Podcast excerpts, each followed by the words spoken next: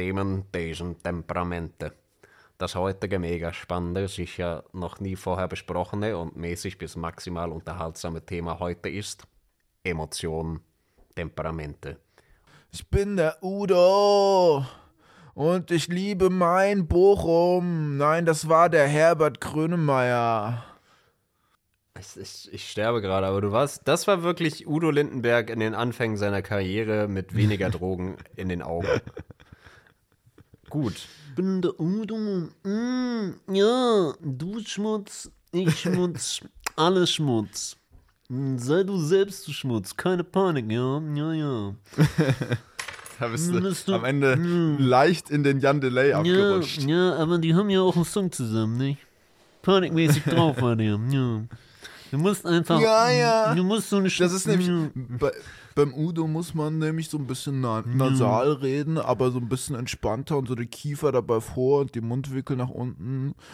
Und beim Yandelay, da ist ja, es ja. auch nasal, aber so voll angestrengt hoch, als würde man die ganze Zeit so pressen. Ja, ja, das ist gar kein Problem, ja. Na, das, das, war auch nicht. das war, was war das? Ja, keine Ahnung, aber ich habe das Gefühl, bei Udo Lindenberg, da musst du so deine, deine Lippen nicht nach unten ziehen, sondern nach oben ziehen, so dass du, du, so dass du einfach mit, mit, dein, mit deiner Gesichtsmuskulatur deine Nasen zudrückst. Und dann klappt das besser. Ich, ich finde auch beim Udo muss man den Kopf so ein bisschen nach vorne schieben. Weißt du, so ein bisschen so volllässig den Kopf einfach hängen lassen. Mhm. Ja, ja, kannst du machen, nicht? Das ist gar kein Problem, ja. Ist äh, einfach, die Nase muss verstopft sein durch das ganze Koks, was da durchgeflossen ist. Du Schmutz, ich Schmutz, alles Schmutz. Das war, jetzt habe ich kurz noch den Herbert Grönemeyer versucht, aber der war nicht ganz. Der war nicht. Äh, ja, ja, genau. Du Schmutz, echt. Du musst mir also ein bisschen. Alles Schmutz. Die neunte Regel. Du Schmutz, ich Schmutz, alles Schmutz. Sei du selbst, du Schmutz. Man kann einfach kein, kein, kein Wort aussprechen als Herbert Grönemeyer. Es sind Laute. Ja. Und er hat halt das so perfektioniert, dass es tatsächlich am Ende wieder Worte ergeben.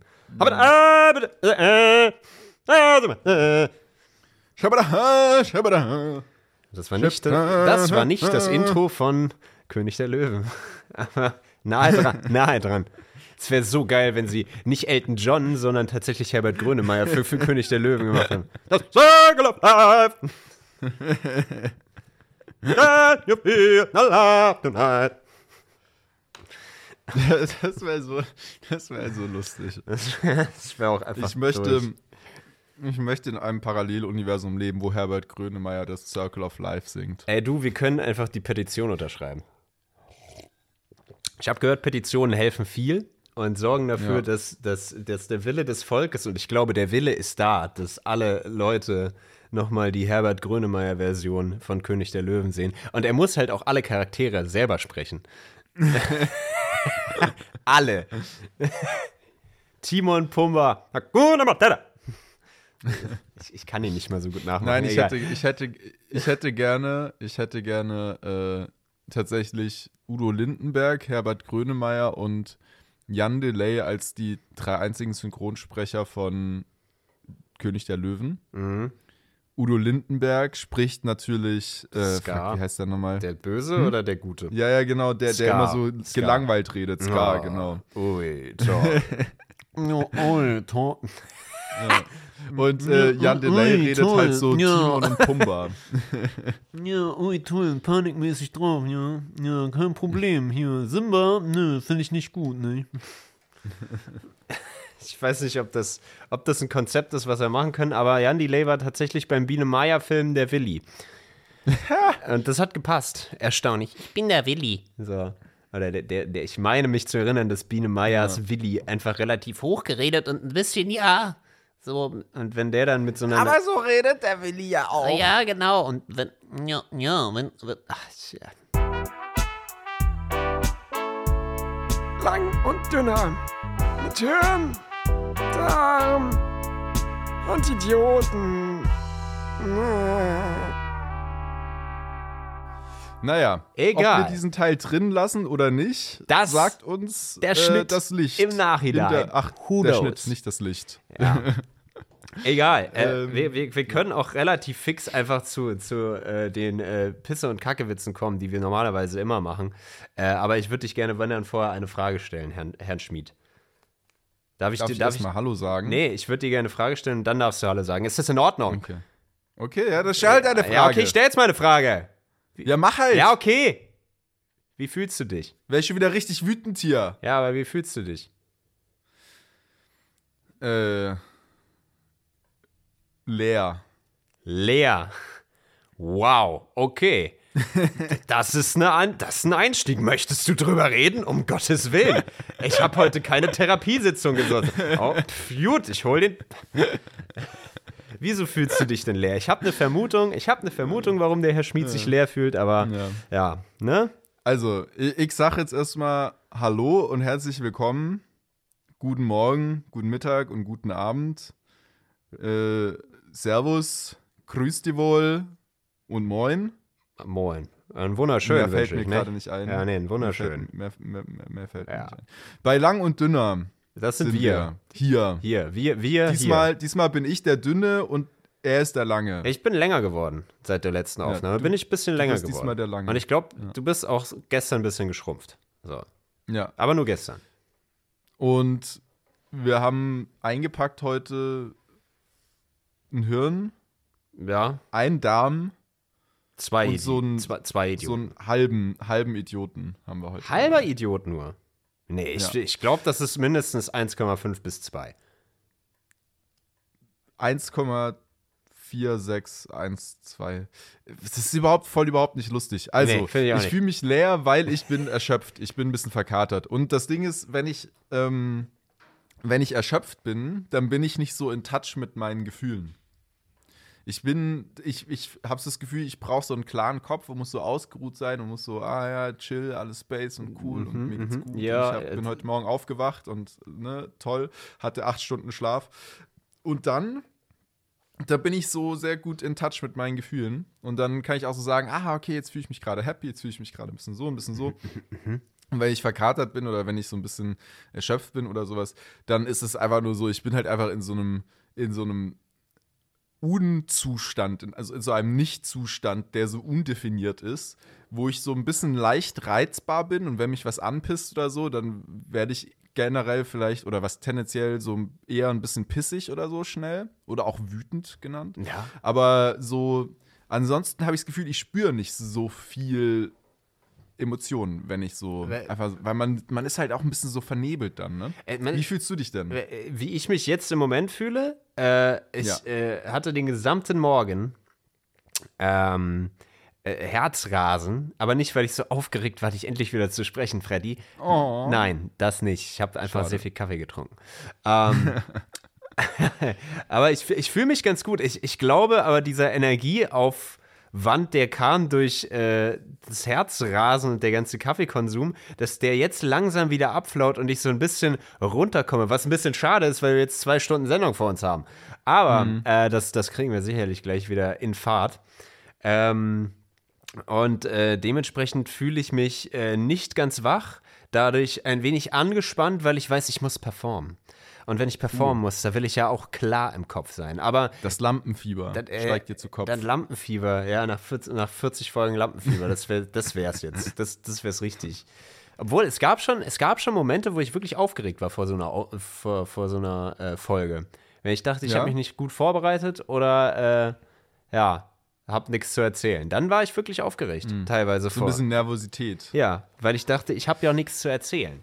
Und dann äh, war da Nervosität am Start. Und das war so äh, nicht immer angenehm, aber ging dann meistens relativ schnell weg, weil du hast das immer sehr Ja. gut aufgefangen. Sehr gut hast du das Ich bin halt, aufgefangen. ah, danke dir. Ja. Ja. aber ich bin halt auch einfach ein geiler Typ, muss man an Das stimmt. sagen. Wann hattest du denn das letzte Mal so eine richtig intensive äh, Emotion, so einen richtig intensiven Gefühlsausbruch? Und was war das und warum? Boah. Äh. Hm. Ha. Ha. Oh. Hm. Äh, da muss ich tatsächlich gerade, das erwischt mich gerade kalt, weil das sind äh, ja so Sachen, die, die, die irgendwie recht temporär sind und jetzt, wenn ich darüber nachdenke, also Letzte Also Woche hatte ich auch so, nee, wenn ich drüber nachdenke, da hatte ich letzte Woche auch so ein ähnliches Ding, wo ich, wo ich äh, aufgeregt war äh, im Vorfeld von äh, so einem Call, den ich machen musste äh, für Mhm. die Arbeit, der eigentlich sehr irrelevant war. Ähm, oder nicht irrelevant, aber jetzt nicht großartig, wo ich was beweisen musste, sondern es war halt ein Call, wo ich da sein musste. So ein bisschen. Und da war ich sehr aufgeregt vor auch. Also auch sehr ein bisschen unsicher. Das war eine starke Gefühlsregung. Ähm, Ich meinte eher so in die Richtung, weil, okay, ich äh, stelle die Frage nochmal anders. Ja. Wir, wir haben zur Vorbereitung dieses Podcasts uns beschlossen, einen Film anzuschauen, den ich dann nicht angeschaut habe. Und du hörst jetzt sofort auf, mit diesem Kuli rumzuspielen, du. immer. Okay, ja, ist gut. Sonst, sonst kriegst du hier Ärger von unserem Tontechniker. Das zeige ich dir. Ich sehe das, was du da machst. Nein, drück. Ey, nein, ey, Ah! jetzt, nein, Ah! stopp. Nicht drücken. Ist weg. Nicht Ist weg. drücken. Ich drücke nichts. Ist weg. Okay. Also, äh, Inside Out, toller Film. Richtig guter Film. Toller Film. Und von diesem Film haben wir ja alle gelernt, dass der Mensch exakt fünf Emotionen oder vielleicht sogar sechs, da sind wir uns nicht ganz sicher, hat. Nämlich Freude, Trauer, Wut, Ekel und Angst. Und vielleicht noch Überraschung. Vielleicht doch Überraschung, aber es wird in dem Film nicht zwingend äh, Ja. beschrieben. Es gibt einen Charakter, der eventuell Überraschung für Überraschung stehen könnte, steht aber eigentlich auch für was anderes. In dem Ja. Maße. Genau. Ja. Und von diesen fünf Emotionen, Yes. jetzt wir reden mal nur von diesen fünf. Ja. Ja. Wann hattest du das letzte Mal so eine, so eine, was ist so die letzte prägnante Erfahrung mit einer dieser fünf Emotionen? Äh, okay, dann ist sehr, sehr simpel. Sehr, sehr simpel. Dann war das Freude in dem Moment, wo ich irgendwo gelesen habe, dass Kendrick Lamar am 15.05. sein neues Album droppt. Uh. Das war das. Und halt, stopp, anderer freudiger Moment vor einer Stunde. Wow. Ähm, das, ähm, äh, dass ich äh, jetzt am Wochenende nach Nürnberg fahre und da ein Festival ist, was heißt Festival, aber halt irgendwie ein Partyabend, was als Festival geclaimed wird, wo äh, eine Partyreihe ist, auf der ich seit drei Jahren nicht war, die ziemlich geil ist, die einfach nur äh, Dubstep und Grime ins Gesicht ist. Heißt, es wird abspacken, besoffen abspacken mit guten Freunden bis sehr lange in die Nacht. Und ich werde großen Muskelkater und einen richtigen Kater haben. und da, als ich das Ticket gekauft habe, richtig große Vorfreude. Also zweimal, zweimal Vorfreude. Zweimal ich. Vorfreude, Ich finde ja. Vorfreude eine wirklich sehr schöne Emotion. Ich glaube, wir haben vor einigen Folgen auch mal drüber gesprochen, dass ich wieder mehr Bock habe auf mehr Vorfreude. Das ist, glaube ich, jetzt schon eine Weile her. Ein bisschen her, aber ich Ähm, erinnere mich, ja, voll. Ja. Und ich finde wirklich, ah, ja, finde ich schön, dass du so viel Vorfreude in deinem Leben hast. Weil Vorfreude ist wirklich, ich finde, Vorfreude gibt dem Leben in einer gewissen Weise einen Sinn. Weil man so, man, man hat so ein Ziel, das auf einen zukommt, worauf man Bock hat. Und deswegen bis dahin ist es geil. So. Äh, bi- Bis dahin ist es geil. Dann erlebt man das und das ist alles nicht so geil, wie man das Dann sich erlebt man vorgestellt hat. Enttäuschung. Und dann Genau. ist alles scheiße. und, man, und man weint auf dem Dancefloor vor Spotify, während ich das Kendrick-Album höre. Weine ich einfach. Genau. Äh, nein, das wird natürlich nicht passieren. Aber das sind, glaube ich, so die, die, die prägnantesten Emotionen, die jetzt innerhalb der letzten paar, in der letzten Woche vielleicht hochgeschossen kamen. Ähm, aber wie ist es denn bei dir? Gab's, gab's vielleicht gestern an deinem versoffenen Abend irgendwie einen, einen Schwall an Emotionen, der hochgekommen ist? Haben wir überhaupt schon gesagt, dass wir heute über Emotionen reden? Wir reden heute über Emotionen. Wir Hallo, Grüße, Ja. hi. Ja, genau. Ähm, wir reden über Gefühle, weil wir sind ge gefühlsvolle Menschen. Gefühle, hi, super. Ähm, nee, also gestern Abend war ein lustiger Abend. Ich würde ihn als feuchtfröhlichen Abend bezeichnen. Ja. Ich ja, habe, gut, ich habe ja. jetzt auch gestern Abend gelernt, dass man solche Abende auch gerne mal als flüssige Abende bezeichnet. Habe ich noch nie gehört, aber finde ich auch Äh, ein interessant. flüssiger Abend, aber ich finde das eigentlich ganz schön, weil das ist der Abend, der vielleicht im Fluss ist. Äh, Du trinkst natürlich eine Menge Alkohol in den meisten Fällen. So, Ja. Äh, klappt, klappt. Ähm, genau, und aber ich, ja, gestern Abend waren jetzt nicht so die, die Gefühlsspikes da, muss ich sagen. Es war eher so ein generelles Setting, das aber schön war. Aber ich habe natürlich auch äh, mir auf meine eigene Frage direkt eine Antwort vorbereitet. Sehr gut. Zwar letzten Freitag. Das war wirklich, da hatte ich mal wieder eine sehr, eine sehr intensive Gefühlsregung. Und zwar war das Wut.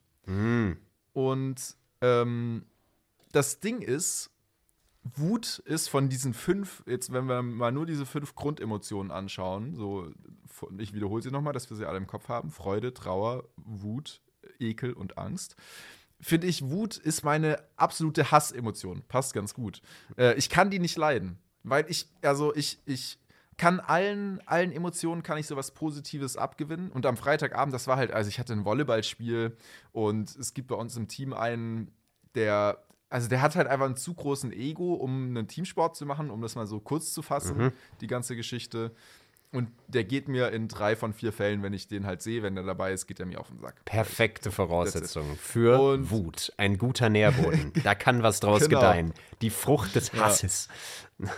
Ja. Und an diesem Freitagabend ist er mir halt mal wirklich mal wieder sehr ordentlich auf den Sack gegangen, weil er sich an Absprachen nicht gehalten hat, die man dezidiert im Team getroffen hatte, wie wir jetzt an die ganze Sache rangehen und so weiter.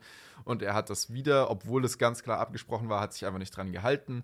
Und das ja, war halt einfach ein Hurensohn-Move an der Stelle. Ein richtiger Hurensohn-Move. Wir, wir, wir callen das hier out. Es war ein Hurensohn-Move. Person XY, dessen Namen wir hier nicht nennen dürfen, weil wir keinen Bock auf eine Klage haben.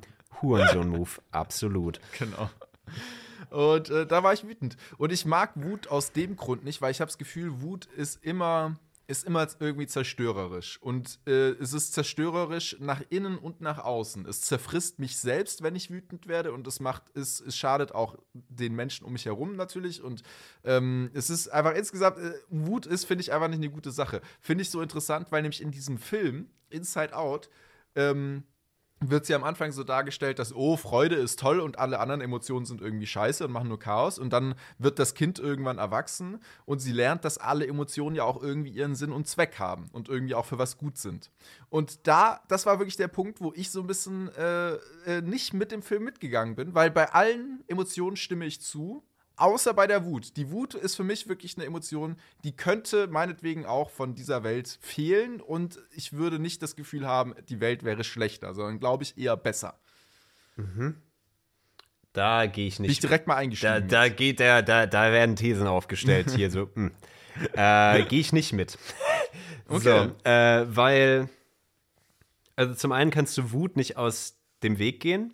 So, das sollten wir vielleicht mal von vornherein sagen. So Emotionen, jeder von uns, auch wenn man irgendwie sagt, ich bin innerlich tot, stimmt nicht ganz. Du hast deine Emotionen vielleicht vergraben, ganz tief drunten, aber jeder von uns wenn, wenn, wenn man jetzt nicht zwingend unter ähm, Autismus oder Asperger oder irgendeiner anderen Krankheit oder einem Trauma leidet, ähm, also haben wir alle schon mal Emotionen empfunden und diese Grundemotionen, also der Film basiert tatsächlich auf wissenschaftlichen Studien, wo sie herausgefunden haben, in verschiedenen Bevölkerungsschichten, diese Emotionen haben wir alle. Hat jeder Mensch irgendwie eine Veranlagung für. Die sind da und die kommen hoch und wir haben nicht wirklich eine Kontrolle darüber, dass sie hochkommen. Also, wenn dich irgendwas triggert, wie Person XY aus dem Volleyball, also, der triggert dich und du wirst wütend, weil er irgendwas gemacht hat. So, und du willst es natürlich nicht, dass du wütend bist, aber sie kommt trotzdem. Und ähm, Wut ist, glaube ich, persönlich, meiner Meinung nach, sehr destruktiv, wenn du sie ausübst. Also wenn du eine wütende Handlung machst, wie jemanden beleidigen oder irgendwas kaputt machen oder sie runterschlucken. Runterschlucken ist auch das Allerschlimmste, was du mit Wut machen kannst, weil dann platzt es irgendwann in einem Moment raus, wo du noch weniger Kontrolle drüber hast. Und äh, dann trifft es vielleicht sogar eine falsche Person, die eigentlich gar nichts zu tun hat damit, aber die dich in einer anderen Form triggert. So, bestes Beispiel, du bist gestresst auf Arbeit, weil dein Chef scheiße ist und deswegen schlägst du deine Frau. Äh, Keine Ahnung, hartes Beispiel, aber schwierig. es ist ein Schwierig. schwieriges Beispiel, aber passiert mehr als häufig genug. So, die Kette des Anschreins gab es auch schon bei ähm, Dingsbums. Äh, äh, How I Met Your Mother. Aber Ja. äh, ich glaube persönlich, Wut hat auch etwas sehr, sehr Gutes, weil Wut ist ein eindeutiger Indikator dafür, dass es einen Missstand gibt. Und Wut kann dadurch auch sehr wichtig sein, um Sachen zu motivieren. Zum Beispiel die Black Lives Matter-Bewegung passiert primär, wo ich persönlich und ich vermute du auch sehr dahinter stehen, dass halt mehr Gerechtigkeit vollzogen wird ähm, für oder eine Gleich, Gleichheit irgendwie errungen wird in der Gesellschaft. Ähm, und das ist ein großer Antreiber, Wut dadurch. Diese Wut kann ausarten, aber diese Wut kann auch motivieren. So.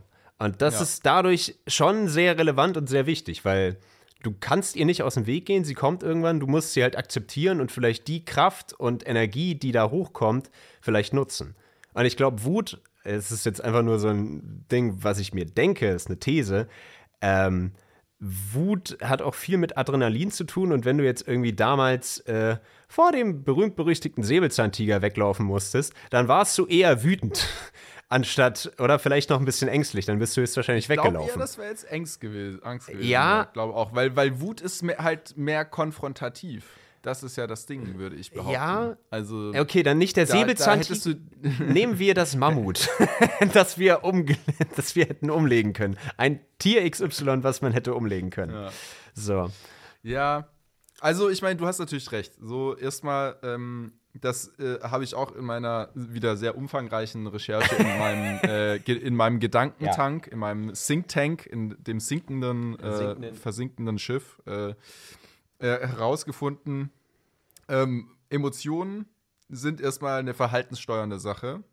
Sie sind übrigens auch als Muskelaktivität spürbar, habe ich herausgefunden, by the way, kurze Side Note. Also nicht nur irgendwie eine psychische Sache, sondern auch physisch messbar. Ähm, und äh, messbar auch an der Ausschüttung unterschiedlicher Neurotransmitter, wie zum Beispiel Serotonin, Adrenalin und so weiter. Ähm, Ergibt Sinn. Wie gesagt, wir haben keine Genau. großartige Kontrolle. Und wenn du Ja. Lampenfieber hast oder irgendwie Angst vor was, dann hast du schwitzige Hände. Also Beispiel. Ja, aber das ist tatsächlich der, das äh, äh, mit der Kontrolle stimmt tatsächlich nicht ganz, weil ähm, äh, das ist jetzt so ein bisschen Wortglauberei vielleicht auch, aber es, es gibt ja, ähm, wir benutzen häufig ja zum Beispiel Gefühle und Emotionen und so weiter irgendwie als Synonyme. Das ist ja aber nicht alles das Gleiche. Und ähm, Emotionen kann man tatsächlich eben nicht nur bewusst wahrnehmen, sondern im Unterschied zum Beispiel zu einem Affekt, also eine Sache, die einen von außen beeinflusst direkt und man hat eine impulsive, intuitive, affektive Reaktion darauf, das kann man nicht kontrollieren, aber Emotionen kann man tatsächlich äh, beeinflussen selber. Wenn man sich deren bewusst wird und sie eben reflektiert und dann eben damit umgeht, kann man sie auch bewusst beeinflussen. Aber der Hauptpunkt, und das hattest du ja eben schon richtig gesagt, ist, sie sind in irgendeiner Form verhaltenssteuernd, also äh, verhaltend, verhaltensmotivierend, könnte man vielleicht auch sagen. Ähm, ja, aber trotzdem, ich muss, äh, ich, ich also und ich stehe natürlich auch voll hinter dir in dem, von die Argumentation, die du gerade hier äh, aufgelegt hast, mit, äh, dass Wut auch irgendwie einen Missstand aufzeigt und so. Ähm, das hast du natürlich vollkommen recht.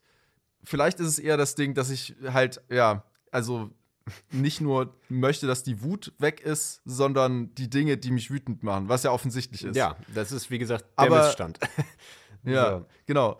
Aber die, die anderen, bei den anderen, ich, ich finde so, zum Beispiel äh, Trauer, ja. Ich finde Trauer, da kann ich, obwohl ich traurig bin und man jetzt natürlich erstmal denken würde, ah, ich, es wäre natürlich schön, wenn der Grund, warum ich traurig bin, nicht da wäre, habe ich da nicht so eine Abneigung dagegen wie bei der Wut, sondern bei der Trauer, da kann ich immer noch so was Positives dem Ganzen abgewinnen. So, ich, ähm, wir haben ja auch über Melancholie neulich geredet und ach ja, ich kann jetzt hier irgendwie ähm, diese bittersüße Note in der Trauer noch sehen und so. Und das hat irgendwie trotzdem ja eben dieses, diesen positiven Aspekt. Und auch bei der Angst oder Ekel ist das für mich sogar so, dass ich sagen kann, ich kann dem Ganzen was Positives abgewinnen, aber bei der Wut kann ich das einfach nicht. Das ist, ja, ist vielleicht auch eine persönliche Sache einfach an der Stelle. Ja, ich, ich versuche es nochmal anders zu framen. Es ist, glaube ich, Wut ist sehr übermannend. Kann man das, ich will das gendern, überfrauend, übermenschend. so. Ähm, äh, so, es ist ein, ein, das überkommt einen, dieses Gefühl. Äh, also Wut dann, und es kommt dann immer darauf an, wie man sich dann selbst auch irgendwie unter Kontrolle hat. Keine Ahnung, wenn du jetzt irgendwie beleidigt wirst und getriggert wirst, deine Mutter beleidigt wird und du direkt irgendwie zuschlagen möchtest, dann ist das mit der Kontrolle natürlich nicht so gegeben. Ähm, aber das, was irgendwie das Wichtige ist, ist eben zu erkennen, aha, ich werde wütend. Ähm, und das dann direkt zu übersetzen zu, wieso werde ich wütend, weil gerade irgendeine Form von Verletzung stattgefunden hat. Ähm, Verletzung jetzt nicht im Sinne, also wenn deine Mutter beleidigt ist, ist es sicherlich genauso verletzend wie wenn der beschissene Spieler XY aus deiner Volleyballmannschaft, du weißt, wer gemeint ist, ähm, wenn der wieder zu spät kommt oder sowas, dann ist das natürlich verletzend für den Plan und irgendwie alles, was du dir vorher gemacht hast und enttäuschend in gewisser Form. Also es ist eine Verletzung, es kam eine Verletzung da und das zeigt die Wut ja wieder auf. Und ähm, man darf den Impulsen, die da rauskommen, einfach nicht wirklich folgen, aber man sieht einfach, was einem vielleicht nicht passt. Dafür ist Wut sehr wichtig. Und ich bin natürlich auch viel lieber level-headed und denke mir so, ach, I don't care about things. Aber das passiert ja nicht. Natürlich triggern mich Sachen trotzdem. Und das ist gut, um zu wissen, wo die eigenen Grenzen sind. So, oder zu schauen, ob die Grenzen, die man sich setzt, vielleicht manchmal auch zu weit gehen oder zu kurz greifen. Ähm, da denke ich tatsächlich, dass Wut schon eine große Funktion hat, auch wenn sie sehr unangenehm ist. Ich finde das auch nicht geil, wenn ich wütend bin und was ich dann mache. Und ich, ähm, ich, I'm sorry for what I said when I was hungry. So, ich bin hangry. und das ist schwierig. Ja. So.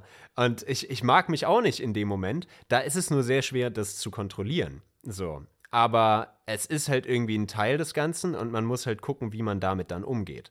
Weil es hat alles seine Funktion. Weil ich glaube, wenn man sich in dem Moment oder im Nachhinein zu sehr dafür blamet, dass man eben wütend reagiert hat oder wütend war, generell Wut empfunden hat, dann ist das ja auch nicht gut.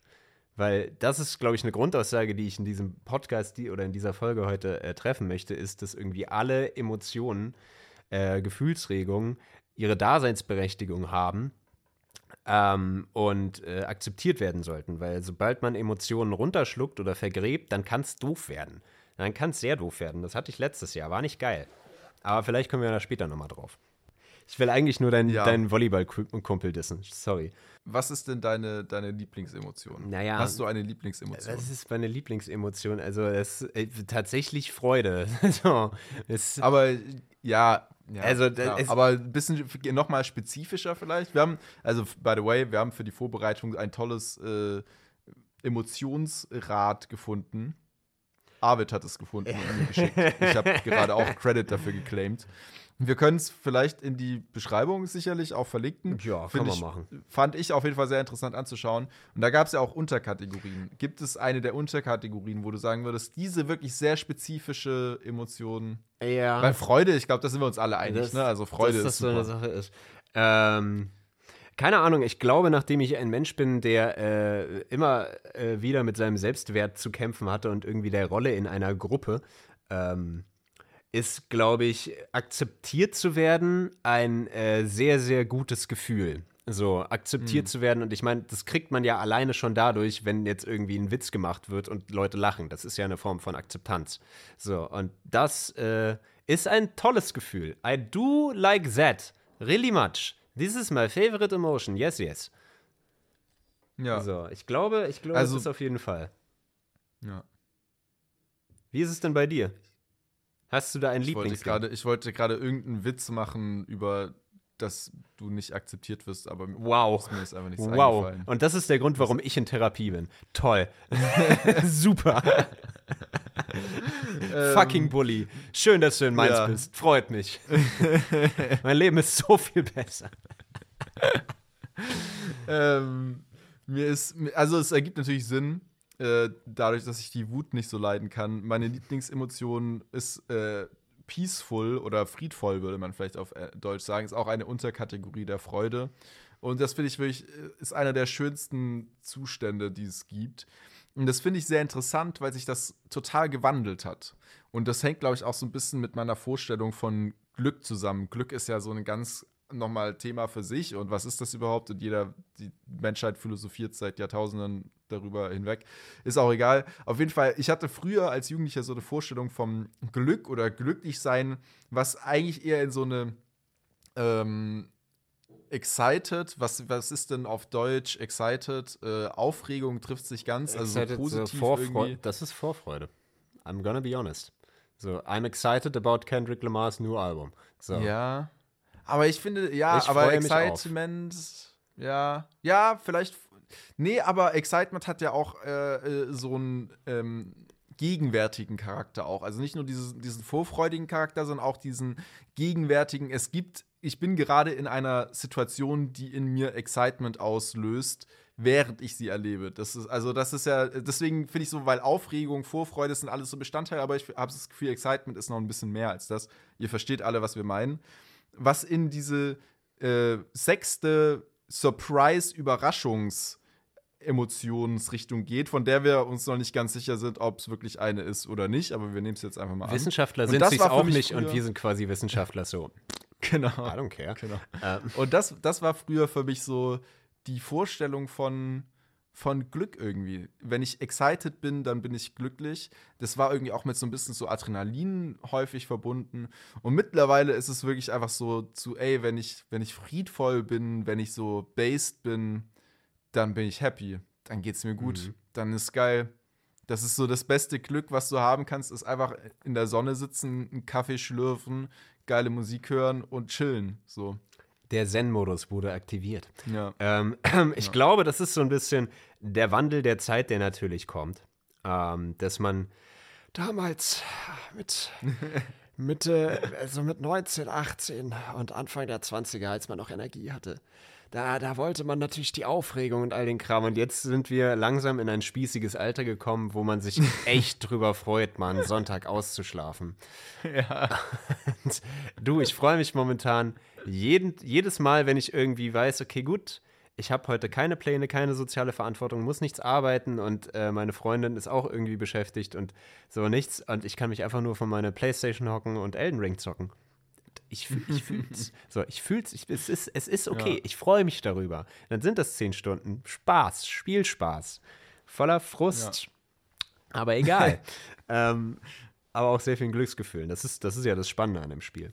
Aber es ist, es ist eine gute Situation. Das ist ein guter Zustand. Den kann man sich gerne bewahren. Ich glaube aber auch so ein bisschen, ähm, so, natürlich wollen alle Leute vielleicht diesen Zustand oder allgemein eher auf dem freudigen Spektrum unterwegs sein. Ähm, aber ich habe das Gefühl, viele verschließen sich dann auch eben vor den negativen, ich ne- mache Anführungszeichen, ich hoffe, man hört sie, ähm, negativen Gefühlen, Emotionen, ähm, dass man sich vor denen so ein bisschen verschließt oder sich dafür fertig macht, wieso war ich denn jetzt so ängstlich oder wieso, wieso bin ich da so wütend gewesen in der Situation. Ähm, dass man die weniger akzeptieren möchte als Freude, weil Freude ist natürlich geil. Da hast du ein Ja. Adrenalin, naja, doch Adrenalin vielleicht auch, aber ein Serotonin-Dopaminausschuss, die geht's gut, es ist irgendwie gerade nichts zu meckern. So. Und äh, findest das schön und willst es eigentlich die gesamte Zeit so haben, was natürlich nicht geht. So, ich meine, ein Tag hat 24 Stunden und Abermillionen von Gefühlsregungen in jedem von uns. Ähm, und dass die anderen dann eben eher geblamed werden. Also, dass man sich selbst dafür blamet, eine Emotion zu haben, was ja irgendwie auch nicht der Sinn und Zweck der Übung ist, glaube ich. Ja, also ich muss, ich, da, da stimme ich dir vollkommen zu, aber was ähm, ich hinzufügen würde, ist auch, dass das wirklich, glaube ich, die größte Challenge meines Lebens bisher war, überhaupt oder immer noch ist, war, klingt so, als hätte ich das jetzt irgendwie geschafft. Ja, Zen-Meister Freddy in dem Ähm, letzten Monat. Easy. Kein Problem. äh, halt überhaupt erstmal so in, in Berührung zu kommen mit den eigenen Gefühlen, Mhm. die erstmal nur wahrzunehmen überhaupt und zu, so zu merken, ey, die sind da und die dann irgendwie zu verstehen und die dann auch noch auszudrücken und das dann am besten in einer möglichst empathischen Weise und nicht irgendwie in einer destruktiven Weise. Weil äh, wir haben in der, wir haben in der Vorbereitung für diese Aufnahme ja auch kurz drüber gesprochen. Und das fand ich wirklich interessant. In meiner Wahrnehmung, was mich selbst angeht, aber was auch viele äh, tatsächlich Männer in meinem Umfeld angeht, mehr als mehr, mehr Männer als Frauen, ähm, habe ich das Gefühl, man, man hat das nicht gelernt als Kind oder als Jugendlicher. Vielleicht liegt es an diesem toxisch-maskulinen Bild, äh, du musst stark sein und hart sein und Gefühle sind nicht männlich und so. Aber ich, ich kann mich ganz genau erinnern, vor drei Jahren war das. Vor drei Jahren? Zwei, äh, Silvester 2019, 2020, vor zwei Jahren. Ja. Ähm, lag ich kurz nach Mitternacht bei mir im Bett und habe geheult. Weil ich offensichtlicherweise äh, traurig und wütend und auch ein bisschen enttäuscht und so war von gewissen Dingen und gewissen Menschen. Und das war natürlich erstmal scheiße. Und nach ein paar Minuten war ich richtig glücklich, weil mir aufgefallen ist, scheiße, ich kann mich gar nicht dran erinnern, wann ich das letzte Mal geweint habe und wann ich das letzte Mal überhaupt so eine intensive Emotion gespürt habe, dass die einfach so rausgekommen ist. Also das war halt alles so richtig so mit, mit dem, mit dem, äh, äh, keine Ahnung, Press, mit der Pressmaschine runtergedrückt, komprimiert, so weit runter, wie es nur geht, in den Keller und da noch abgeschlossen und ein Vorhängeschloss vor und dann noch zugeschweißt die Tür. Ja, also alles weg. Und ähm, das hat jetzt äh, einige Jahre auch gebraucht, um das mal überhaupt jetzt zu lernen. So wirklich ernsthaft zu lernen und auch wirklich, äh, du hast ja auch vorher schon Therapie angesprochen. Das war bei mir auch einer der größten Faktoren, dass ich das gelernt habe, in eine Therapie zu gehen. Und ich kann ich auch jedem empfehlen. Also da lernt man sehr, sehr viel über sich selbst. Ähm, wir sind hier. Therapie pro, ist eine gute Sache. Pro Therapie. Genau. Dieser Podcast wird unterstützt von therapie.de. wird er nicht, aber bitte gerne. Das wäre schön, ja. ja. Wer, den Sponsor würde ich auch nehmen. Ähm, aber das, ja, also ist, ich weiß nicht, ob das äh, äh, anderen Menschen auch so geht, aber es ist wirklich die härteste Challenge meines Lebens ist es gewesen überhaupt und ist es immer noch, meine eigenen Gefühle erstmal überhaupt zu, wirklich zu spüren und mit zu verstehen und dann damit umzugehen und das in einer bewussten Art und Weise zu tun. Also, mhm. ja. Herr Schmid, also ich mache das jetzt mal kurz, wie mein Therapeut das immer macht. Sie haben jetzt viel erzählt und haben da einige Türen geöffnet. Welch, wollen, Sie, wollen Sie mit mir zusammen durch diese Türen gehen? ähm, nee, äh, ich. Boah, das klingt ja nach einem richtig. Äh, äh ich, ich finde es ich find's okay. Es ist sehr psychoedukatorisch. Heißt, er redet, ja. ich, er, er, redet viel und ich lerne das mit und äh, ziehe mir da meine Sachen raus. Ich finde es eigentlich ganz geil. Ja. Äh, er, er redet viel. Also ich rede ein bisschen was, was gerade Phase ist, und dann äh, erklärt er den Umstand, wie es passiert oder was da, was, was okay. da äh, die Auslöser für sind. Und ich erkenne mich da sehr viel drin wieder und äh, fütter das quasi noch weiter. Und das hilft mir tatsächlich sehr, sehr viel. Das ist Verhaltenstherapie. Aber ah, mit okay, Coaching-Aspekten drin, habe ich schon mit meiner okay. Mitbewohnerin definiert. Ähm, okay. Weil ich habe, ich habe äh, so, bei mir jetzt war das bisher so, und das habe ich auch von den meisten anderen Leuten gehört, dass es schon eher so ist, dass man selber viel mehr redet und die Person eigentlich echt mehr zuhört und dann so hin und wieder mal quasi so einsteigt und dann so ein bisschen so in die richtige, in die nächste richtige Richtung lenkt, so eine Frage stellt oder so oder einen Hinweis gibt, so, ah, vielleicht ist das ja so oder so, oder denk, denk doch mal darüber nach oder ne, so. Ja, vielleicht bin ich schon in der Stufe weiter und habe schon äh, Schlüsse für mich gezogen, äh, die er dann einfach nochmal bestätigt. Also bin halt smart. Ja. Also ich mache Therapie ja. richtig gut. ich, ich wow. will eine Eins haben am Ende. Ja. Das ist, glaube ich, definitiv der das richtige ist Ansatz. Nicht der richtige Ansatz. Nee, äh, Spaß beiseite. Ähm, also, äh, so, du meintest, es äh, hat natürlich auch sehr viel mit, oder es könnte, könnte sehr viel irgendwie mit äh, Bild von Männlichkeit, toxischer Maskulinität zu tun haben. Bin ich sehr sicher, dass das ein großer Aspekt davon ist. So, ich ähm, persönlich habe das, glaube ich, selber nicht so ganz wahrgenommen, weil ich in einem ähm, primär Frauenhaushalt groß geworden bin mit meiner Schwester mhm. und meiner Mutter zusammen und eine der prägendsten Figuren in meinem äh, Leben waren auch irgendwie meine Großeltern und da primär meine Omas. Ähm, auf der anderen Seite hat äh, der eine Teil der Familie nie über Gefühle geredet, weil äh, Opa, Nazi, Babli, Blub, nicht so geil. Ähm, und äh, auf der anderen Seite ist es natürlich dann auch ein bisschen schwer, aber ich habe zumindest ein emotionales Repertoire mitbekommen. Ähm, ja.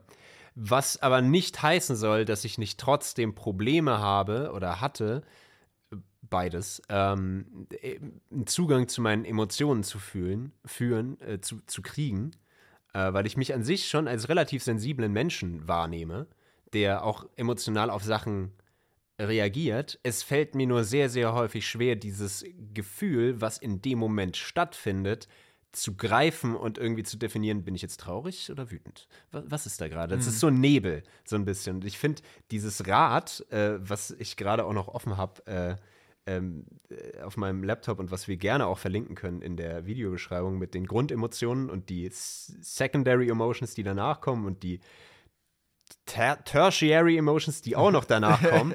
ähm, so, da kriegt man eine ganze Menge Vok Vokabular mit, um vielleicht eher zu beschreiben, was gerade Phase ist. Aber ja. ähm, ich weiß, dass ich viele verschiedene Phasen in meinem Leben hatte, die halt durch, keine Ahnung, Mobbing, Ausgrenzung oder ähnliches passiert sind, die dazu geführt haben, dass ich Emotionen eher runtergeschluckt habe und sie halt irgendwie nicht ausgelebt akzeptiert habe, sondern sie halt auch tief vergraben habe. Lag nicht zwingend bei mir an äh, Männlichkeit und weil mir irgendwie nicht was, was Komisches vorgelebt wurde. Also ich meine, es wurde mir auch so durch Medien vorgelebt, aber lag eher an den Situationen, in die ich geraten bin. Ähm, und Ja. das, das ist, glaube ich, so ein bisschen die Sache. Das äh, kann, glaube ich, sowohl Männern als auch Frauen passieren, wenn irgendwie eine außergewöhnliche Situation kommt, die einen vielleicht verletzt oder wo man sich nicht lange mit beschäftigen möchte mit den negativen Emotionen oder den schmerzenden Emotionen, wie äh, man ist jetzt traurig oder so, äh, weil einen die Freundin verlassen hat. Äh, das war bei mir letztes Jahr so. Ähm, dass man das dann irgendwie wegschließt und dann plötzlich so ein bisschen den Bezug wieder verliert für eine Phase X. Ja. So. Also ich, ich äh, wollte auf eine Sache angehen, die du eigentlich nur so nebenher kurz erwähnt Ja. hast. Und zwar, dass dein Opa Nazi war. Okay. Nein, nee, aber ich wollte tatsächlich auf die Nazi-Vergangenheit von Deutschland eingehen, weil ich den Eindruck habe, und äh, das ist sicherlich auch irgendwie wissenschaftlich, pädagogisch, erziehungswissenschafts-, forschungsmäßig belegbar. Die Nazis hatten ja eine sehr weirde Pädagogik, um es mal so zu sagen. Also diese ganze, diese ganze Sache von, ja, du musst quasi das Kind irgendwie abhärten und du darfst es nicht ver, ver, ver wie sagt man, vertätscheln, so, ne? Auch, äh, und das irgendwie so, so, ja, nicht zu viel Liebe, sondern eher ein bisschen härter und ein bisschen mehr bestrafen und dann wird das ein harter, guter, wertvoller Bürger unserer äh, Gesellschaft, so ein bisschen. Ein guter Nazi wirst du dann, guter wenn, du dein, wenn, wenn du hart erzogen wurdest. Und ähm, diese Form der Pädagogik und Erziehung steckt immer noch, glaube ich, sehr tief in unserer Gesellschaft drin. Und es hat halt überhaupt auch sehr lange gedauert, bis das Ganze mal ein bisschen äh, so reflektiert und aufgearbeitet wurde. Ich kann es jetzt nicht genau sagen, aber es hat auf jeden Fall noch sehr lange in die Geschichte der BAD nach dem Zweiten Weltkrieg reingestrahlt, diese Form der, der Pädagogik und der Kindererziehung. Und das halt auch wirklich im Sinne von nicht nur, wie Eltern ihre Kinder erziehen, sondern auch in der, wie, wie Kindererzieherinnen äh, und äh, Erzieher im Kindergarten oder so oder in der Grundschule das äh, quasi beigebracht bekommen, wie sie irgendwie die Kinder zu erziehen haben. Und das ist, glaube ich, halt auch ein sehr großer Faktor. Weil, ähm, wenn jetzt wir, wir haben jetzt diese Pädagogik nicht mehr unbedingt in der Schule erlebt, aber unsere Eltern zum Beispiel schon. Und wenn wir jetzt natürlich von Eltern erzogen werden, die so als Kinder wiederum erzogen wurden, die geben das natürlich auch wieder an uns weiter. Das heißt, wir, ich habe das Gefühl, wir sind jetzt fast wie auch so eine Generation, die diesen ganzen Scheiß immer noch mit aufarbeiten muss und brechen muss. Ähm, ja. Und damit wir das nicht irgendwann auch wieder an unsere Kinder weitergeben.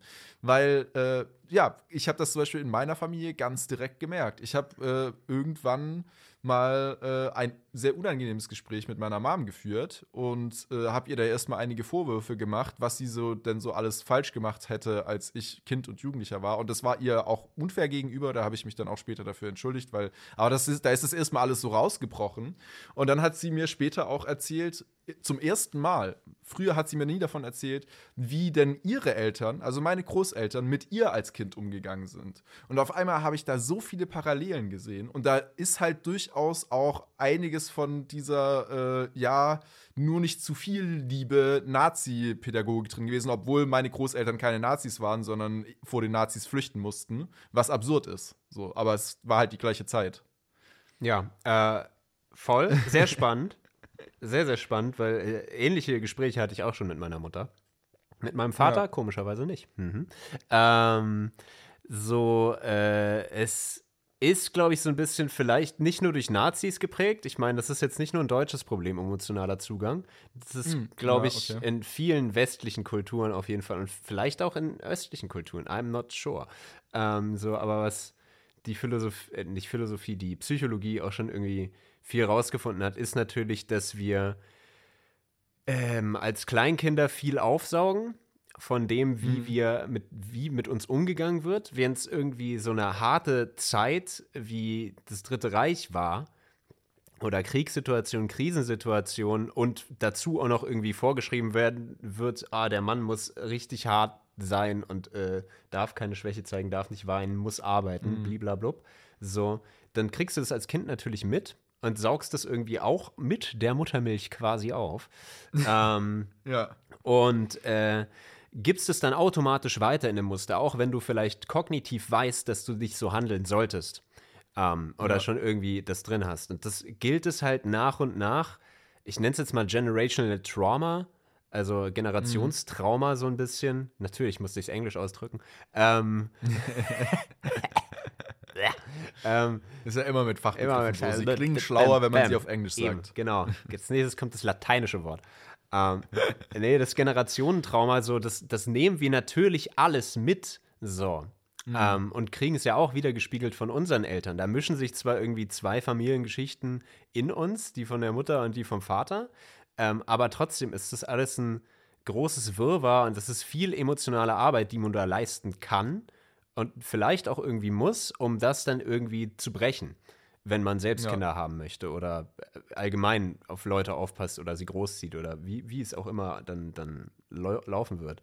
Ähm, aber so Gespräche mit den Eltern zu haben, um zu wissen, wie die großgezo großgezogen wurden, ist sehr, sehr spannend tatsächlich. Hat auch viel Verständnis bei mir dann für meine Mutter bekommen, die ich häufig auch als nervig wahrnehme. Oder früher noch mehr als nervig wahrgenommen habe. Und da ein Verständnis für zu kriegen und das dann halt besser zu akzeptieren und zu sehen, okay, gut, daher kommen vielleicht ein paar Unsicherheiten bei mir. Wie kann ich die jetzt brechen? So, oder wie, Ja. wie kann ich die irgendwie ownen? um es Ja. internetsprachlich auszudrücken. Ja, also ich muss sagen, um, um dem Ganzen vielleicht noch eine positive Abschlussnote zu geben, diesem Segment und vielleicht auch in das nächste direkt überzuleiten, dass ich mittlerweile ein sehr gutes Verhältnis mit meiner Mom habe und das freut mich sehr.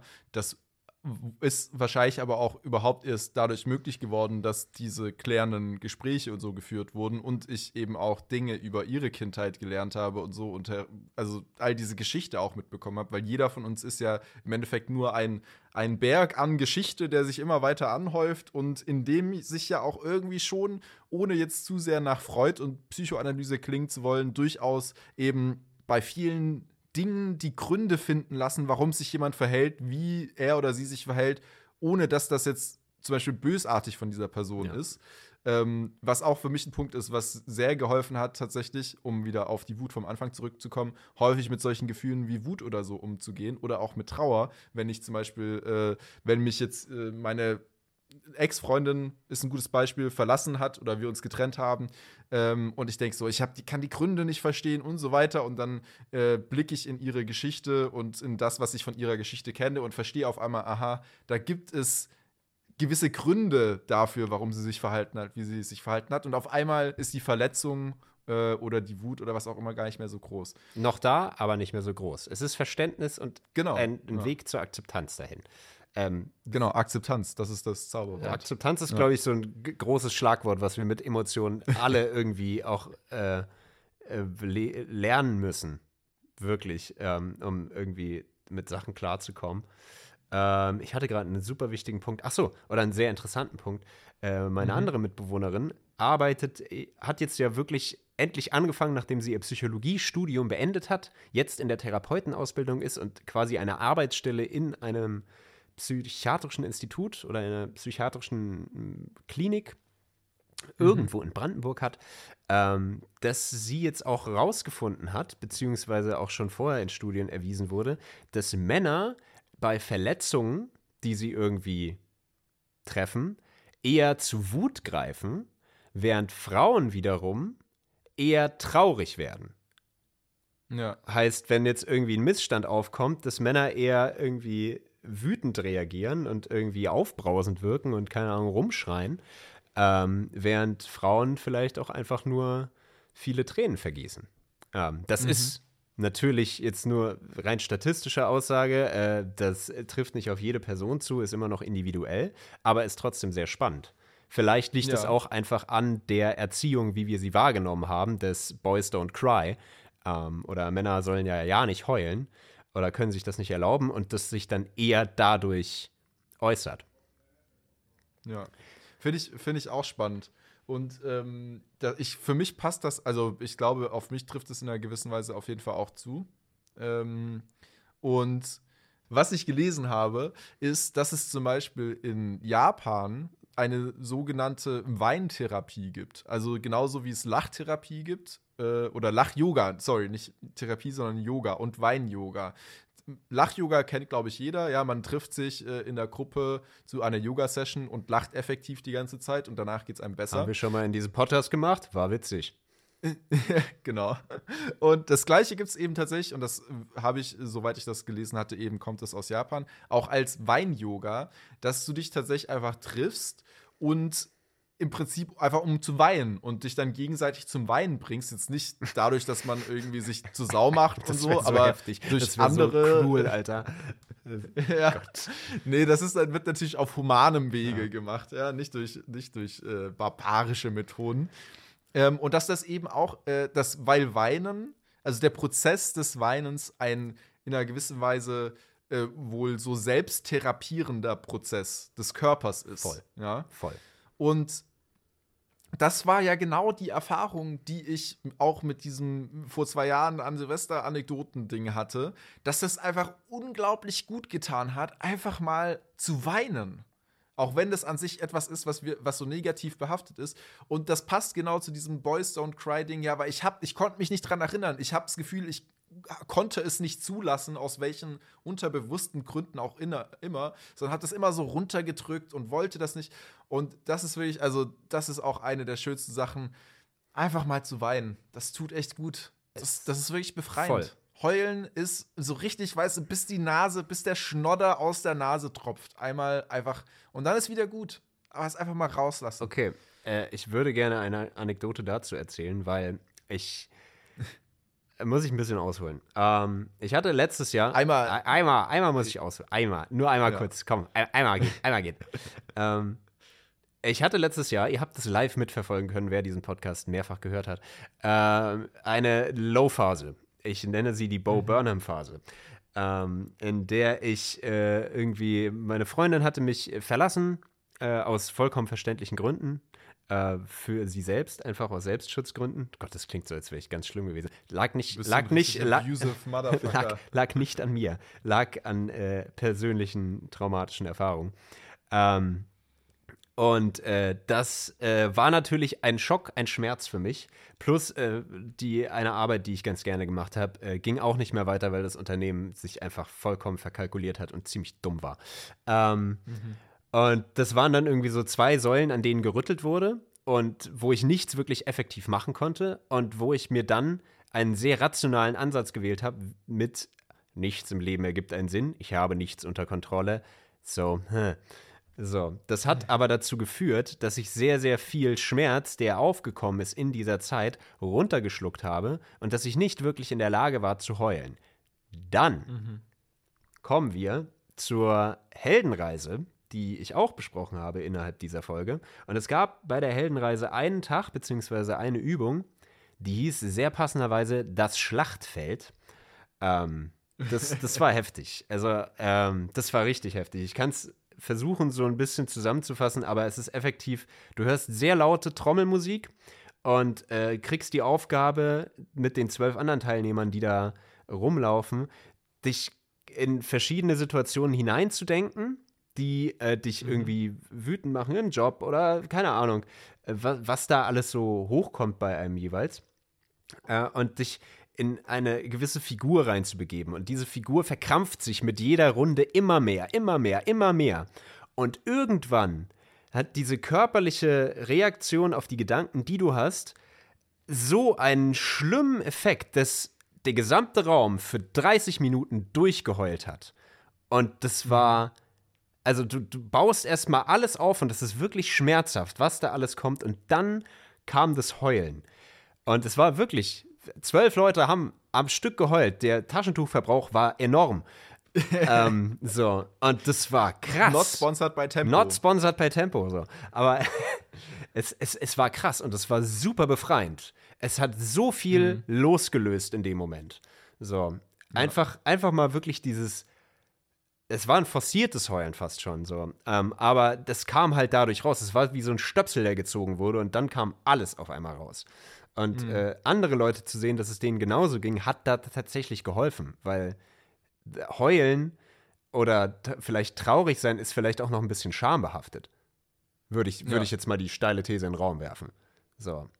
Und das hat mir sehr geholfen, mit dieser, dieser ähm, schwierigen Situation oder emotional belasteten Situation, die ich eher vergraben habe, abgekapselt habe, äh, klarzukommen. Um da einfach mal wieder so ein bisschen Zugang zu finden zu den Gefühlen, dass die körperlich irgendwie zusammenhängen und das auch mal rauszulassen. Und dass das okay ist. Sehr wichtig. Ja, also ich, ich, ich, ich habe so mehrere äh, assoziative Anknüpfungspunkte, die mir da jetzt in den Sinn kommen. Das eine, ist, ich finde, das klingt auf jeden Fall so ein bisschen auch äh, vergleichbar mit diesem kollektiven Wein-Yoga. Mhm. Irgendwie, äh, also was so den Effekt angeht. Ich, ich vermute, die haben ähnliche Methoden. So, das ist ja, Ja, seit Jahren genau. schon irgendwie drin in der Gestalttherapie. ja. Aber klingt spannend. Ähm, genau. Und das, das andere, wo ich anknüpfen wollte, ähm, ist dieses, weil du kurz das Gefühl von so Machtlosigkeit und so auch genannt hast. In dieser Bo Burnham und äh, ich kann irgendwie nicht kontrollieren, was mich traurig macht in so Phase. Und das finde ich eins der schlimmsten Gefühle. Das ist auch, wenn man das auf dieses, auf dieses Rad blickt, äh, gehört die Machtlosigkeit auch zur Trauer dazu.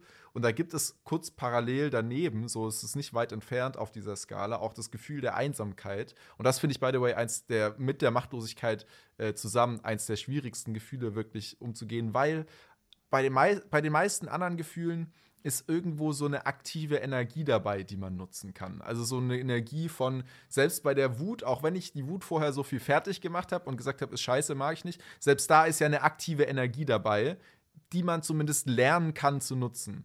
Aber bei der Machtlosigkeit und bei der Einsamkeit, was so beides in die Trauer reingefällt, ist für mich so die Wahrnehmung, und das finde ich, deswegen finde ich die, die so abgrundtief schwierig, diese Gefühle, ähm, weil sie so dir das Gefühl geben, du kannst nichts daran ändern. Also zum Beispiel bei der Einsamkeit auch, auch, man ist ja nicht wirklich einsam, man hat ja trotzdem noch Menschen im Umfeld, irgendwie Freunde oder so, die man zum Beispiel kontaktieren könnte. Aber sobald dieses Gefühl der Einsamkeit da ist, macht dieses Gefühl dir glauben, dass du tatsächlich einsam bist und dass du diese Menschen jetzt nicht kontaktieren kannst, aus welchen Gründen auch immer, Voll. oder dass du es nicht möchtest, obwohl du es ja eigentlich schon möchtest, weil du möchtest ja nicht einsam sein, äh, sondern möchtest das Gefühl ja am besten irgendwie äh, wieder auflösen durch Kontakt mit anderen Menschen oder so. Und das gleiche eben bei der Machtlosigkeit. Du fühlst, du hast das Gefühl, du kannst gar nichts machen, was natürlich nicht stimmt. Dieses Gefühl macht dir glauben, dass du nichts machen kannst.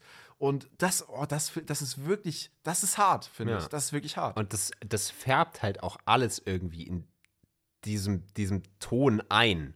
So, dass selbst irgendwie auch glückliche Momente, wenn, wenn du jetzt so Einsamkeit beschreibst und du dir eigentlich denkst, oh, ich habe doch die Erinnerung mit den Freunden oder so, dann guckst du mit der Linse plötzlich da drauf und denkst Ja. dir so, ach, die fand mich sicherlich scheiße in dem Moment. Und ach Gottes Willen, dann war das wieder. Und die haben sich seit Jahren nicht gemeldet. Keine Ahnung. Solche Gedankenmuster kommen dann halt hoch und verschlimmern das eigentlich, obwohl vielleicht eigentlich eher eine positive Erinnerung oder positiv gestimmtere Erinnerung da im Vorfeld da war. Das, das hat der Film tatsächlich, ich habe ihn ja gestern nochmal gesehen, hat der Film ganz gut zusammengefasst, dass Erinnerungen vielfältig sind. So, die sind nicht nur oder die können vielfältig gesehen werden. Du kannst dich an einen Die Moment können sich auch verfärben. Du kannst die so, verfärben, du genau. kannst äh, an einen Moment freudig zurück, dich zurückerinnern, du kannst aber dich auch äh, irgendwie traurig zurückerinnern oder die Traurigkeit in dem Moment irgendwie erfahren oder die Angst oder die Wut oder den Ekel. Ähm, Ekel fällt Ja. immer so ein bisschen raus, aber er hat seine Daseinsberechtigung. Ja, es ist, es ist sehr spannend und dieses Machtlos, das, das fühlt man sich ja häufig, wenn man depressiv ist oder ähm, in einer depressiven oder Krisensituation ist. Aber er ist fies. Er ist sehr, sehr fies, da rauszukommen. Ja. Also alleine rauszukommen. Es ist möglich.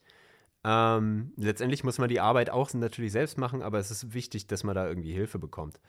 Ähm, Ja. Oder sich die, die Hilfe sucht zur Not in Form von Therapeuten oder guten Freunden, Zum die. Psychologie studieren. Ja. Oder einfach nur gute Oder Freunde. nur gute Freunde. Die ja müssen nicht zwingend. Psychologie studieren, aber es hilft. Ja. Ähm, Genau. Also ich habe ich, ich hab da vielleicht auch noch so ein bisschen zum Abschluss, weil ich würde gerne auch noch mal in eine, in eine Richtung von positiveren Gefühlen. Ah, oder wie gesagt, normalerweise haben- positiver konnotierten Können, können wir machen, gehen. aber haben, wie gesagt, alle ihre Daseinsberechtigung. Wir müssen akzeptieren, auch mal über traurige Gefühle zu reden, Freddy. Hast du das verstanden? Ha, hast du? Ja, das habe ich okay. ja. Ja, Okay. ja, ich habe es ja verstanden. Deswegen habe ich auch positiv konnotiert gesagt. Gut so. Mann. Ja, schön. ja, Ähm, jetzt. Ja, also ähm, was äh, zwei Dinge, die ich äh, da noch mir jetzt gedacht habe. Das eine, ähm, was ich gelernt habe in meiner Therapie, und es ist die banalste Sache der Welt, ja, und man denkt sich erstmal, uh, wie uncool, aber schreiben, Tagebuch schreiben. Ich habe früher nie ein Tagebuch geschrieben. Und das muss jetzt auch nicht das klassische Tagebuch sein im Sinne von, hallo liebes Tagebuch, heute habe ich das und das gemacht und das ist, nee, sondern einfach nur zu schreiben, um zu reflektieren. Ich habe mittlerweile zwei, ich nenne sie Reflexionstagebücher, die ich eben durch die Therapie angefangen habe anzulegen und das sind Dinge, die ich werde ich mein ganzes Leben weiterführen, weil effektiv ist dieses Reflexionstagebuch nichts anderes als eine Selbsttherapie. Da habe ich dann so eine Handvoll Fragen, an denen äh, reflektiere ich meinen vergangenen Tag und meinen nächsten Tag. Und da haben wir hier im Podcast auch schon so viel drüber geredet. Und das hilft so immens, auf einmal bewusst mit Gefühlen umzugehen. Weil man einfach sich daran gewöhnt, regelmäßig am Tag, einmal am Tag oder vielleicht auch mehrfach, einfach zu reflektieren und sich dann zum Beispiel die Frage zu stellen, okay, was lief heute gut? Wa- Was lief nicht gut? Was hat mich daran gestört? Was habe ich daraus gelernt? Worauf freue ich mich? Wofür bin ich dankbar? Äh, ne? Und so weiter. Und was nehme ich mir jetzt vor? Und mit wem habe ich mich irgendwie verbunden gefühlt? Und so, das sind so ein paar Ja, Beispiele. ich wollte gerade nach Beispielfragen immer fragen, aber gute Fragen. Ja. Genau. Äh, ja, das ist, das ist tatsächlich ein, Großteil der Fragen, äh, ist das, die, da, die, die ich da jedes Mal quasi so ein bisschen ja, abarbeite oder äh, dann nutze, um eben diese Dinge zu reflektieren.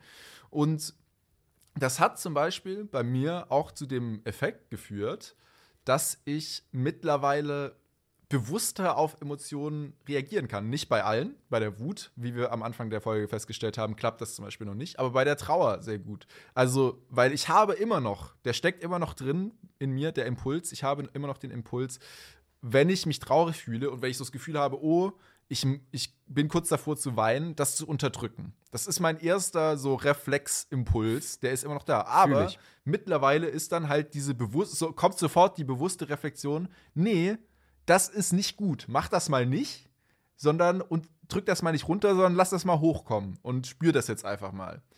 Und das ist zum Beispiel durch dieses, dieses äh, Reflexionstagebuchschreiben gekommen.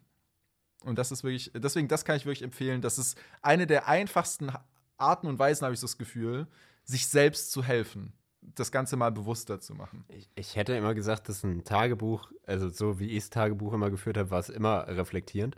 Ähm, aber wenn du wirklich Leitfragen dazu auch kriegst, äh, ist es, glaube ich, nochmal sehr, sehr viel hilfreicher. Was ich momentan wieder mache, und das sorgt auch irgendwie dafür, dass meine Laune wesentlich besser ist. Yo. Ähm, I wanna punch myself. Aber äh, äh, ich fühl- bisschen Masochismus ist immer ja, okay. äh, ich äh, führe momentan wieder äh, äh, Dankbarkeitstagebuch jeden Morgen. Dass Mhm. ich mir irgendwie 10 Minuten Yoga, äh, 10 Minuten Meditation und Dankbarkeitstagebuch, das lässt sich gerade ganz gut als Routine führen. Und das äh, hilft sehr, einfach wieder äh, dankbarer durchs Leben zu gehen. Und dadurch, wenn man mit Dankbarkeit durchs Leben geht, dann freuen mich halt auch wieder die kleinen Dinge wesentlich mehr. Und das ist natürlich auch schön. Und da schreibe ich dann halt auch so Dinge rein, wie ich bin dankbar dafür, dass ich so aufgeregt war, weil das zeigt mir, dass ich ein Mensch bin und keine Maschine. Und das ist äh, Ja. gut. Das ist sehr, sehr wichtig. Ja. Also das ist auch auf jeden Fall bei mir immer ein, ein Bestandteil äh, dieser, dieser Fragen, habe ich äh, immer mindestens eine Sache, wofür bin ich dankbar gerade. Einfach jetzt im Moment. Und da stehen manchmal einfach auch so Sachen drin wie, ey, ich bin dankbar, dass ich jetzt äh, so coole Freunde habe, dass die Sonne heute scheint. Manchmal ist es auch so was Simples wie das. Aber sich das wirklich mal bewusst zu machen, ey, es ist voll geil, dass es heute nicht regnet, sondern die Sonne scheint, kann einen einfach schon mal wieder noch mal einen Ticken äh, oder insgesamt einen Ticken äh, fröhlicher und happier und ausgeglichener und äh, positiver gestimmt oder was auch immer machen. Das bin ich, da bin ich tatsächlich Ähm, immer noch ein leider, also das finde ich echt ein bisschen schade, dass ich sehr dafür anfällig bin. Wenn es einen blauen Himmel gibt am Morgen und die Sonne in mein Zimmer scheint, dann bin ich wesentlich glücklicher, als wenn es ein grauer Ja. Himmel ist. Und ich, ich hätte es Ja. wirklich gerne abgeschaltet, dass ich nicht auf so banale äußerliche Faktoren irgendwie reagiere, aber Auch das muss ich irgendwann akzeptieren lernen. Aber ich merke auf jeden Mhm. Fall direkt eine größere Verstimmung, ähm, sobald grauer Himmel ist. Und das ist schade. Ist bei mir, ist bei mir auch so. Wir sind dann im Endeffekt auch einfach so Pflanzen, die ihre Blätter hängen lassen, wenn die Sonne nicht Voll. scheint und sie nach oben strecken und recken, wenn die Sonne scheint. Richtig. Wir werden nämlich immer notgeil, wenn die Sonne scheint. Ja, genau. Ähm, ich wollte, ich möchte noch ein Gefühl ansprechen, das nicht auf dieser oder nicht per se in diesen, dieser Grundstruktur der fünf oder sechs Grundgefühle und so drin ist. Gerne, aber ich würde gerne vorher pinkeln gehen. Ja? Dann, ich glaube, wir können einen guten Okay. Cut setzen. Ähm, und dann Dann spielen wir hier die Werbung ein. hier Werbung.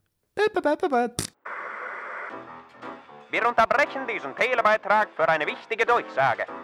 Im Falle dringlicher Fragen, der Bewertung der Sendungsinhalte oder um Meinung kundzutun, welcher der zwei Moderatoren mehr das Maul halten sollte, wenden Sie sich bitte an folgende Adresse des weltweiten Internets. Lang, Punkt und Punkt. Dünner, geschrieben mit UE, at gmail.com. Und nun wünschen wir viel Freude für den weiteren Verlauf der Sendung.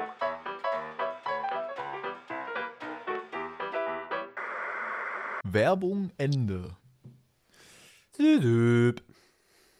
Ja, also ich wollte ja noch über eine andere Emotion reden. Und zwar eine, die nicht auf diesem Grundskalen-Ding der fünf oder sechs Grundemotionen ist, die aber, wie ich behaupten würde, und du wirst mir sicherlich zustimmen, eine der großen Emotionen des Lebens ist, um die sich alles dreht und jeder sucht danach und keiner findet sie und die, die sie finden, die haben sie kurz in der Hand und dann zerrinnt sie durch die Finger und gleitet hinfort und das ist alles melodramatisch. Es geht natürlich um die Liebe. All you need is love. Genau. Äh, kriegen wir einen Gamer-Claim dafür? Nee. Ich hoffe nicht. Nee. Verklagt uns Michael Jackson? Äh, das, äh, das war doch Dings. Das waren die Das Beatles, aber Michael Michael Jackson. hat die Songrechte alle, also hat den gesamten Beatles-Katalog gekauft damals, aber der ist jetzt Ah, tot. echt? Deswegen, ja, ja. Crazy. Ähm, Wusste ich gar nicht. Ja, und äh, Paul McCartney auch nicht und die waren vorher Freunde. Danach nicht mehr. Hm. Ähm, Ja, ungeil. Ähm, aber ja, also äh, ich glaube, man kann mit Fug und Recht sagen, es gibt kein Gefühl, kein Thema, über das mehr Lieder geschrieben und Filme gemacht und äh, Gedichte verfasst wurden als über die Liebe. Ich glaube, kann man schon so sagen. das stimmt. das und, ist richtig. Äh, finde ich, ich, ich finde dieses Thema wirklich sehr spannend, weil ähm, zunächst mal rein aus meiner persönlichen Erfahrung, da würde mich auch gleich deine äh, äh, äh, interessieren, aber ich äh, schilder jetzt erstmal kurz meine, hat sich mein Verständnis von Liebe über mein Leben hinweg super verändert. Weil als ich so Jugendlicher war, da war ich natürlich dumm. Ja? Und da habe ich natürlich erstmal gedacht, oh, jetzt bin ich zum ersten Mal verliebt in jemanden und das ist Liebe. Wenn ich so diese, diese rosarote Brille und oh, und alles ist toll und man, die Hormone spielen verrückt, das ist Liebe.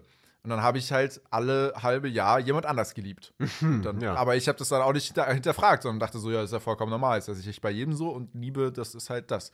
Und jetzt habe ich ein bisschen älter, vielleicht so 2% schlauer geworden und Anderthalb. haben anderthalb, 1,8. Und wir haben, äh, wir, ich habe jetzt ein anderes Verständnis von Liebe und würde, ich habe es wirklich versucht, mal auf ein, auf ein Wort runterzubrechen. Was, was war als Jugendlicher Liebe für mich? Das war dieses Verliebtheitsgefühl. Und was ist es jetzt, wenn ich es auf ein Wort runterbrechen würde, wäre es Fürsorge.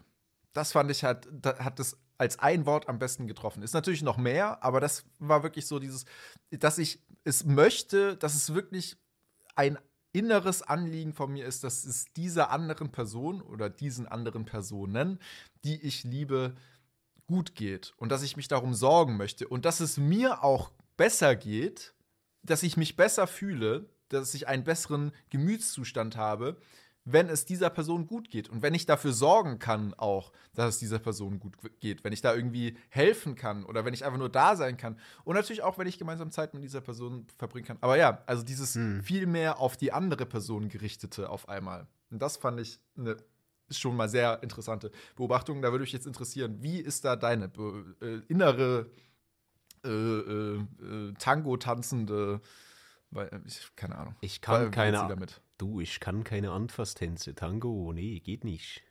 Nur Rumba. Ich weiß nicht, ob man sich da nicht auch anfasst, aber egal. Ich glaube schon. Ich habe nicht mal einen Tanzkurs gemacht, who knows. ähm, Hat man, äh, damit hast du dich jetzt geoutet. ja, was, dass ich keinen Tanzkurs habe. Ich habe eine Freundin, I don't care. Ähm, Oh, oh, oh. Ich muss niemandem mehr was beweisen. So, der Rest ist Freestyle. äh, äh, nee, Liebe, ähm, das ist, das ist, es, es, ich, es fällt mir noch ein bisschen schwer, dass so, es ist ein Gefühl, da gebe ich dir recht, es ist ein Zustand, Liebe ist ein Zustand, aber als äh, Grundemotion, also es ist einfach, glaube ich, keine Grundemotion, weil ich glaube, es ist eine Ansammlung aller Emotionen. Ja. Bisschen Angst, bisschen Ekel, viel Wut, wenig Trauer, kleines bisschen Freude. Das ist Das die perfekte klingt- Mischung. Ich weiß nicht, äh, ich, ich möchten wir vielleicht in der nächsten Folge mal hier mit deiner Freundin Nein, nein, sprechen. nein, nein. Es war doch nur ein Scherz. äh, aber also, ich glaube, das ist eine Ansammlung aus all diesen Sachen Ja. und das halt intensiviert, weil wenn du verliebt bist oder jemanden liebst und das irgendwie mit einer anderen Person teilst, dann hast du ja deine eigenen Emotionen und die werden die Emotionen der anderen Person sehr wiedergespiegelt und zwar häufiger und intensiver und näher, weil du ja mit dieser Person, wenn es jetzt romantische Liebe ist oder auch Familienliebe, mit denen bist du intimer als jetzt zum Beispiel nur mit Freunden. Im Normalfall, sagen wir mal. Im Normalfall, außer du hast echt keinen Filter, dann ist weird, man. oh Mann.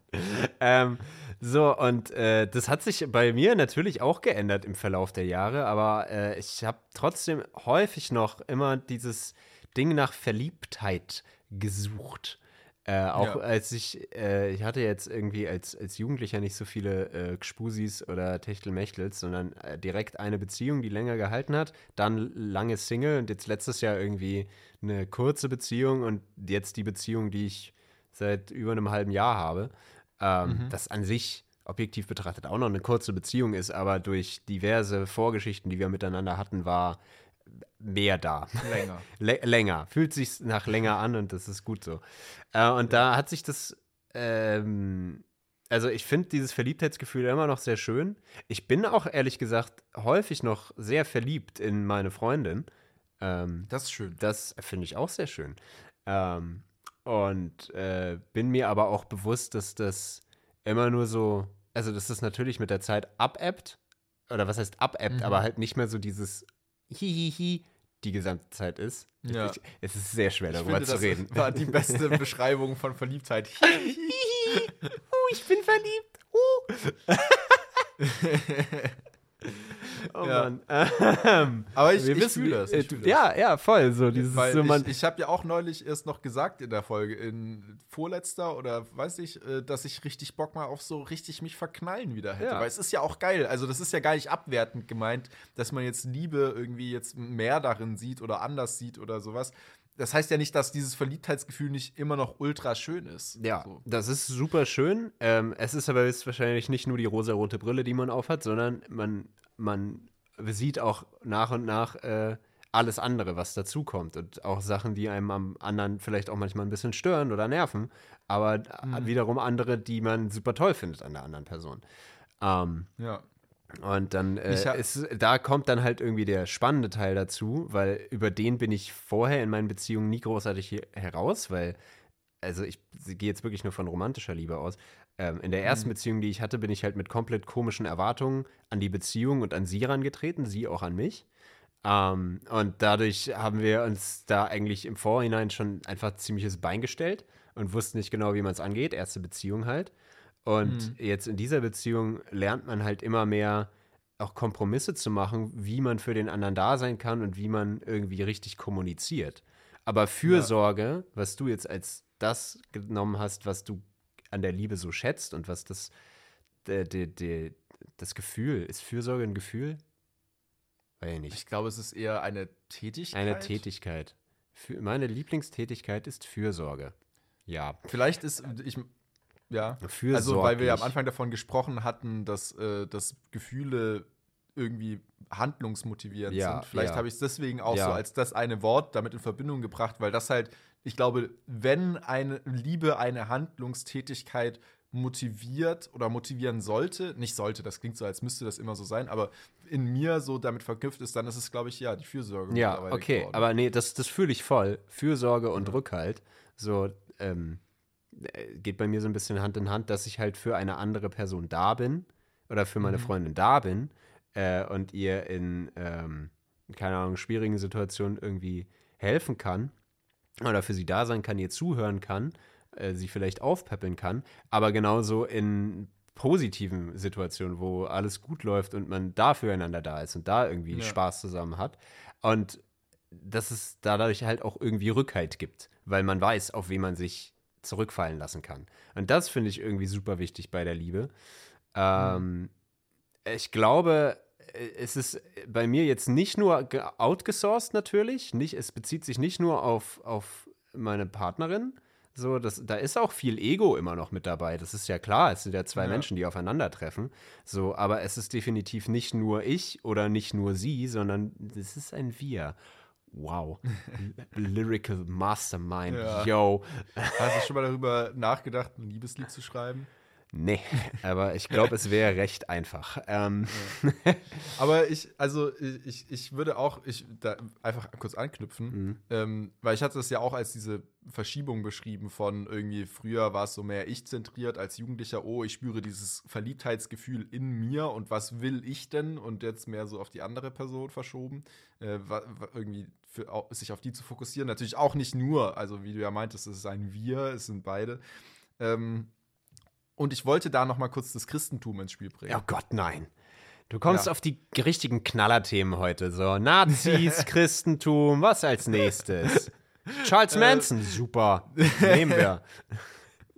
Nein, aber da, da gibt's, du, du wirst gleich verstehen, warum. Okay. Weil es gibt, ja, es gibt ja das Doppelgebot der Liebe. Das ist ja, wie die meisten Christen sagen, eine der definierenden Sachen dieser Religion. Ja, das ist so das Aushängeschild. Das ist so der Slogan vom Christentum ist, liebe deinen Nächsten wie dich selbst. Haben wir alle schon mal gehört. Ja. Und was ich daran wirklich faszinierend finde, ist, dass in dem so allgemeingesellschaftlichen Verständnis, beziehungsweise wie ich das auch, weil ich ja in einer christlichen Gemeinde aufgewachsen bin und so weiter, ähm, auch von den meisten Christen mitbekommen habe, wird diese Aussage immer so eben auf den anderen fokussiert verstanden. Im Sinne von, du sollst deinen Nächsten lieben. Also äh, kümmere dich um andere Menschen. Aber dieser, dieser Anhängselsatz, diese Bedingung für das Ganze, wie dich selbst, das wird irgendwie sehr viel vergessen. Und das finde ich so spannend, weil wenn man, man kann das Ganze ja eigentlich auch umdrehen. Du kannst den anderen nur lieben, so viel, wie du dich selbst liebst. Also wenn du dich selbst hast, dann kannst du den anderen auch nicht wirklich lieben. Und wenn du dich selbst in einer gewissen Weise liebst, dann kannst du auch den oder die andere lieben. Um ein Curse-Zitat zu bringen, wem willst du Ja. Liebe geben, wenn du sie dir selbst nicht gibst? So, das Genau. ist äh, eine Bedingung. Wie du sagst, du brauchst die Basis, um Ja. das irgendwie nach außen zu tragen. So, also Und wahrhaftig. Das ist, ist jetzt auch nicht so, in, natürlich auch nicht in einem narzisstischen Sinne gemeint, so, Ja. oh, ich bin der Geilste, sondern viel eher natürlich in diesem, was ja Liebe wirklich bedeutet, ja, zum Beispiel Selbstakzeptanz, Selbstvergebung, so wie ich jetzt einer Person, die ich liebe, äh, sie in der Art und Weise, wie sie ist, akzeptieren würde und wenn sie mal einen Fehler macht, vergeben würde und so weiter, so sollte man das auch mit sich selbst machen, also in, tatsächlich auch in diesem Selbstumgang eben liebevoll zu sein. Äh, ja, wollte ich einfach mal kurz ins Spiel bringen, weil das finde ich sehr spannend, weil ich habe so das Gefühl, dieser, das ist einer der berühmtesten, berühmtesten Sätze über die Liebe wahrscheinlich, zumindest in unserer westlichen Kultur, liebe deinen Nächsten wie dich selbst. Und ich habe das Gefühl, der wird viel zu häufig ein bisschen missverstanden. Voll. Also mir ist gerade noch ein ganz anderer Punkt gekommen, der da irgendwie auch mit anschließt, aber auch bezüglich auf Akzeptanz und was einem da vielleicht helfen kann. Ähm, wenn es gibt ja häufig so Situationen, wo man eine schwierige Emotion hat oder ein schwieriges Gefühl und so meint, ah, ich war super sauer und dann oder ich war super traurig oder hatte Angst und dann macht man sich dafür fertig, dass man Angst hat und vielleicht irgendwo nicht hingegangen ist oder äh, sich nicht getraut hat, keine Ahnung, und sich dann dafür blamet. Und ähm, dass man anstatt sich zu blamen, sich vorstellt, wie man einer, einer Freundin, einem Freund äh, quasi erzählt, was für eine Gefühlsregung man da hatte. So, ich habe mich nicht getraut, das und das. Und dann sich vorstellt, was die Reaktion dieser Person wäre. Weil die Ja. wird ja nicht sagen, du Otto, ähm, was fällt dir ein? So, die wird ja fürsorglich in den meisten Fällen. Also wenn es ein guter Freund, eine gute Freundin ist, wird, wird da Fürsorge da sein äh, ähm, und äh, Rückhalt gegeben werden. Und dass man so quasi auch praktiziert, besser mit seinen eigenen Gefühlen klarzukommen, für die man sich vielleicht manchmal auch schämt, nicht so gut fühlt, wie auch immer. Das ist mir gerade in den Kopf gekommen, weil man da auch ein, eine Doppelung sieht äh, oder sehen kann. Und äh, das äh, ist voll wichtig. Ähm, also man kann vom Christentum halten, was man möchte, aber ist an sich ein guter Satz. Ähm, mit dem Doppelgebot der Ja. Liebe. Ähm, Bringt auf jeden Fall sehr viel und äh, man kann, glaube ich, auch viel Liebe nach außen hin geben, indem man irgendwie materielle Güter oder man ist super hilfsbereit oder alles Mögliche und sich dabei selbst ein bisschen vergessen. Ich glaube, das, das ist das vielleicht das Ding, was du damit meintest, dass in deiner christlichen Gemeinde so, dass die viel nach außen geben, aber vielleicht nicht so ganz auf sich selbst achten. Und dann nimmt das ja so ein bisschen die Wahrhaftigkeit aus der Sache raus. Oder nicht Wahrhaftigkeit raus, das sind immer noch gute Taten, aber ähm, das bringt ja niemandem etwas, wenn man sich selbst für irgendwas kaputt macht. So, und dass man erstmal Ja. schaut, dass es einem selbst gut geht, Self-Care betrieben wird, die aber auch in einem Maße passieren muss. Äh, Wenn deine Self-Care daraus besteht, zwölf Stunden Elden Ring zu zocken, weiß ich nicht, ob das so gesund ist. Did that, did that. Ähm, so, aber äh, es, ist, es ist einfach so ein bisschen abzuwägen, was kann man machen, äh, Dinge, die einem gut tun, wie kann man sich selbst Liebe geben, wie kann man sich selbst akzeptieren. Und dann fällt es auch viel, viel leichter, das wahrhaftig an andere Leute weiterzugeben Ja. und ihnen dabei irgendwie zu ja, das ist der unterstützen. Punkt. Ja. Und das ist äh, auch schwierige Sache. Es ist ein Leitsatz, der in der Bibel steht seit ein paar tausend Jahren und auch in anderen Religionen oder Philosophien quasi weitergetragen wird. Und das äh, funktioniert nicht von jetzt auf gleich, muss man sich auch äh, ähm, bewusst machen. Das ist ein schwieriger, langwieriger Prozess, den man nach und nach irgendwie in einem Muster einarbeiten muss. Oder kann. So. Ja. Und dann, dann wird es spannend. Dann, dann wird es aber auch echt cool. So, ich sa- sage selber, dass ich definitiv nicht an dem Punkt bin, dass ich so viel Selbstliebe ausübe, dass ich das raus in die Welt trage. Ähm, das äh, ist nicht der Fall, aber es ist ein steter Prozess. Und das ja. Fällt mir irgendwie auch irgendwie einfacher durch äh, meine Freundin tatsächlich, weil ich da eher Sachen gespiegelt bekomme. Und da auch irgendwie eher manchmal lerne zu akzeptieren, wenn sie vielleicht mal einen schlechten Tag hat, dass ich das auffange. Und mir nicht denke, ach, wieso hat die schon wieder so einen schlechten Tag? Äh, Die so, Olle. Die Olle. Äh, äh, was soll ich Ja. damit? Ähm, so. Und das ist auch natürlich nicht immer einfach, aber it's a training. And I do this. And I wish Ja. everyone can do this. Yes, yes.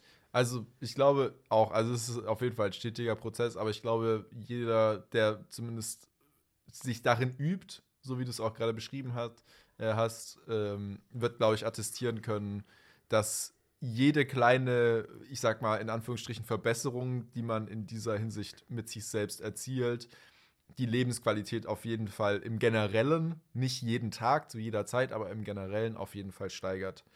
Ähm, und ich möchte, also ich habe jetzt noch zwei Fun Facts zum, Mhm. zur Liebe, die ich recherchiert habe. Dann wäre die dann dann ist die Liebe auch durch für mich, ne? Dann kann Ja. sie mir auch gestohlen bleiben. Ja, dann kann sie einfach weg, Ähm, ab in die Tonne.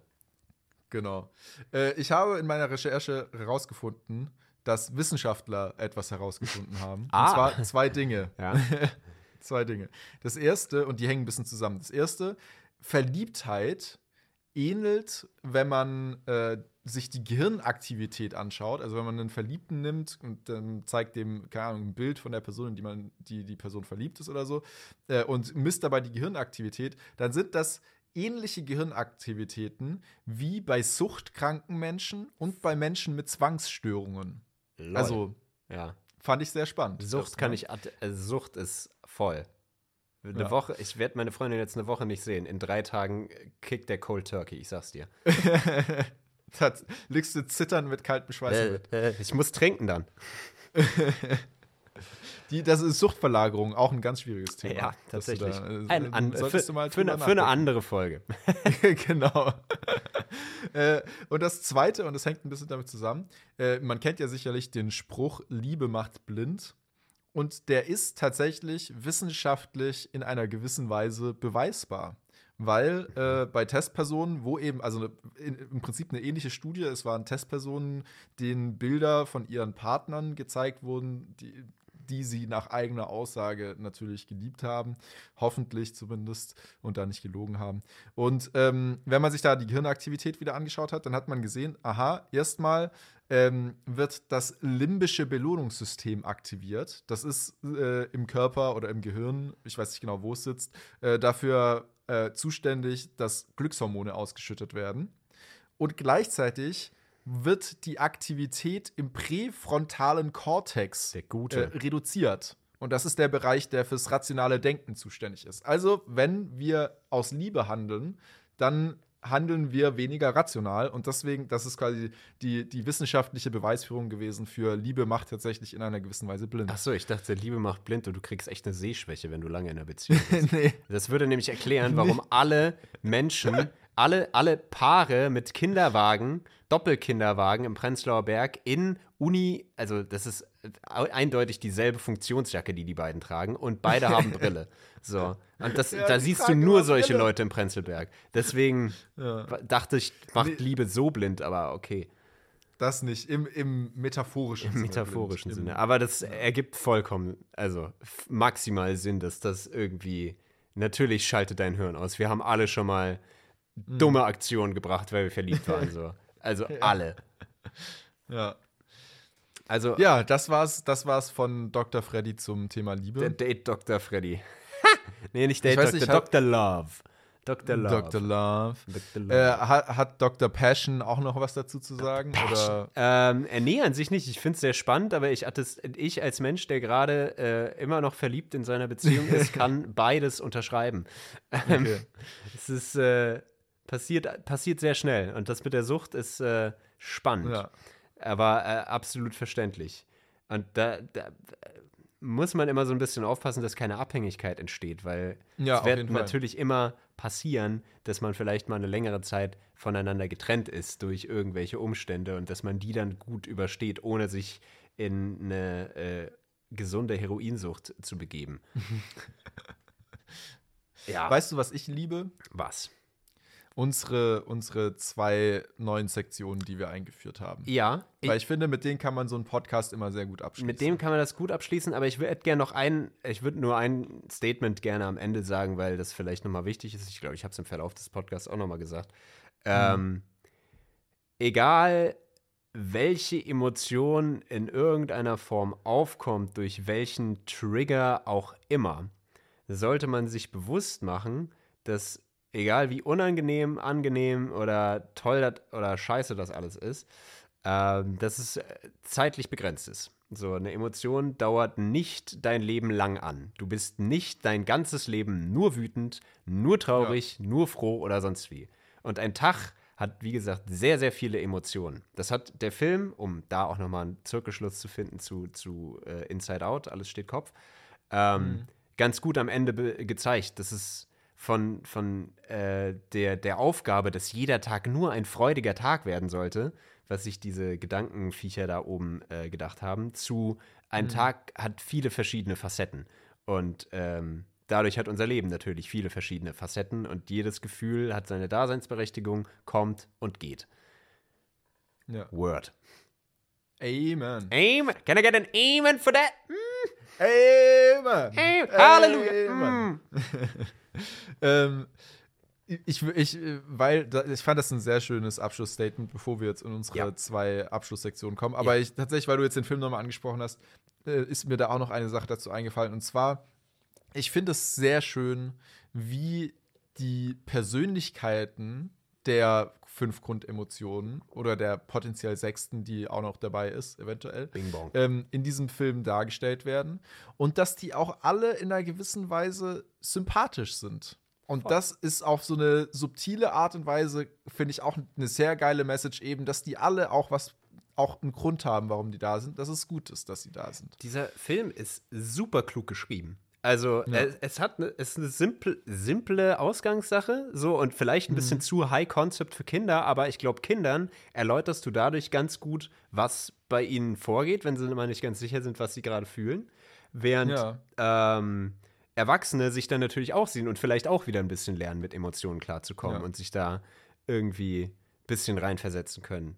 Der ist sehr, sehr klug, weil die Eltern, du guckst da zwischendurch auch, auch in den Kopf der Eltern rein, die Ja. auch diese Emotionen drin haben. Das ist so lustig. Ja, und das ist, das ist ziemlich geil.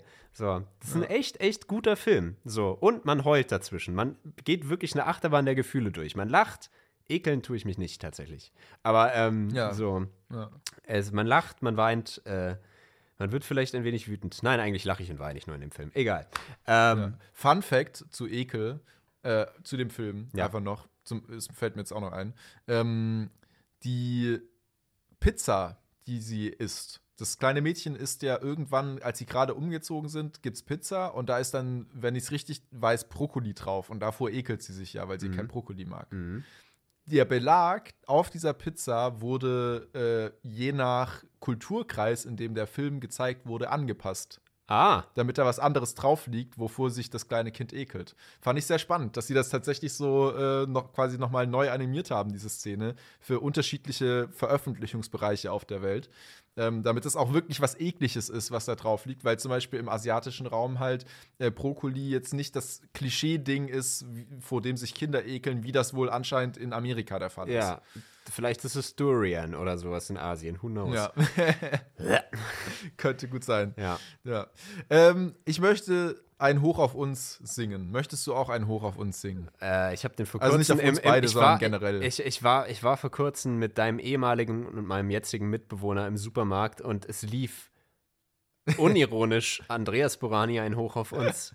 Und ich bin ein bisschen zusammengezuckt, muss ich sagen. Und er auch, weil er ist auch ein ziemlicher Musiknazi. Im positivsten Sinne. Aber ähm, so, es war schon, war schon ein bisschen schwierig. Aber lass gerne anstimmen. Äh, wir müssen auch nicht das Lied anstimmen. Sicher, jetzt bin ich ein bisschen in Stimmung. Komm, jetzt, haben- jetzt, jetzt haben die Okay. Leute auch so ein bisschen Also- Erfahrung, äh, Erwartung, Erwartung hier ran. Du darfst gerne singen. Und ich höre dir zu. Ein Hoch auf uns, auf dieses Leben. Ein Hoch auf uns, auf. Wie geht's weiter? Das ewig bleibt. Das ewig bleibt.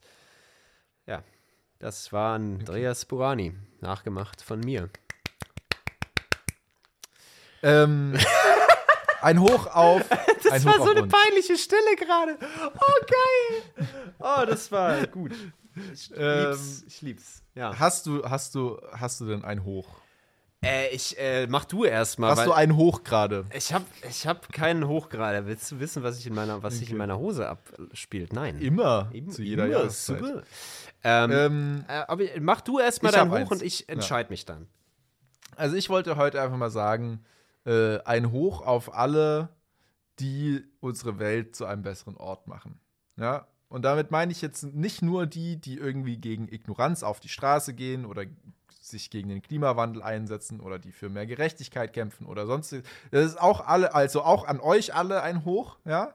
Aber auch einfach an dich, der halt nicht seinen Müll am der Parkbank liegen lässt, sondern in den Müll schmeißt. Oder der, wenn er in die WG-Küche kommt und da steht eine dreckige Tasse von jemand anders, die auch mit abspült und die mit sauber macht, weil er an seinen Mitmenschen denkt. Oder vielleicht auch einfach mal für den Mitbewohner mitkocht und der kommt nach Hause von der Arbeit und denkt sich, boah, richtig langer Tag, gar kein Bock und dann duftet schon geiles Essen aus der Küche dir entgegen. Ja? An all diese Menschen ein Hoch. Ein, ein, ein Hoch auf alle, die mitdenken. Deine DK-Versicherung. Äh,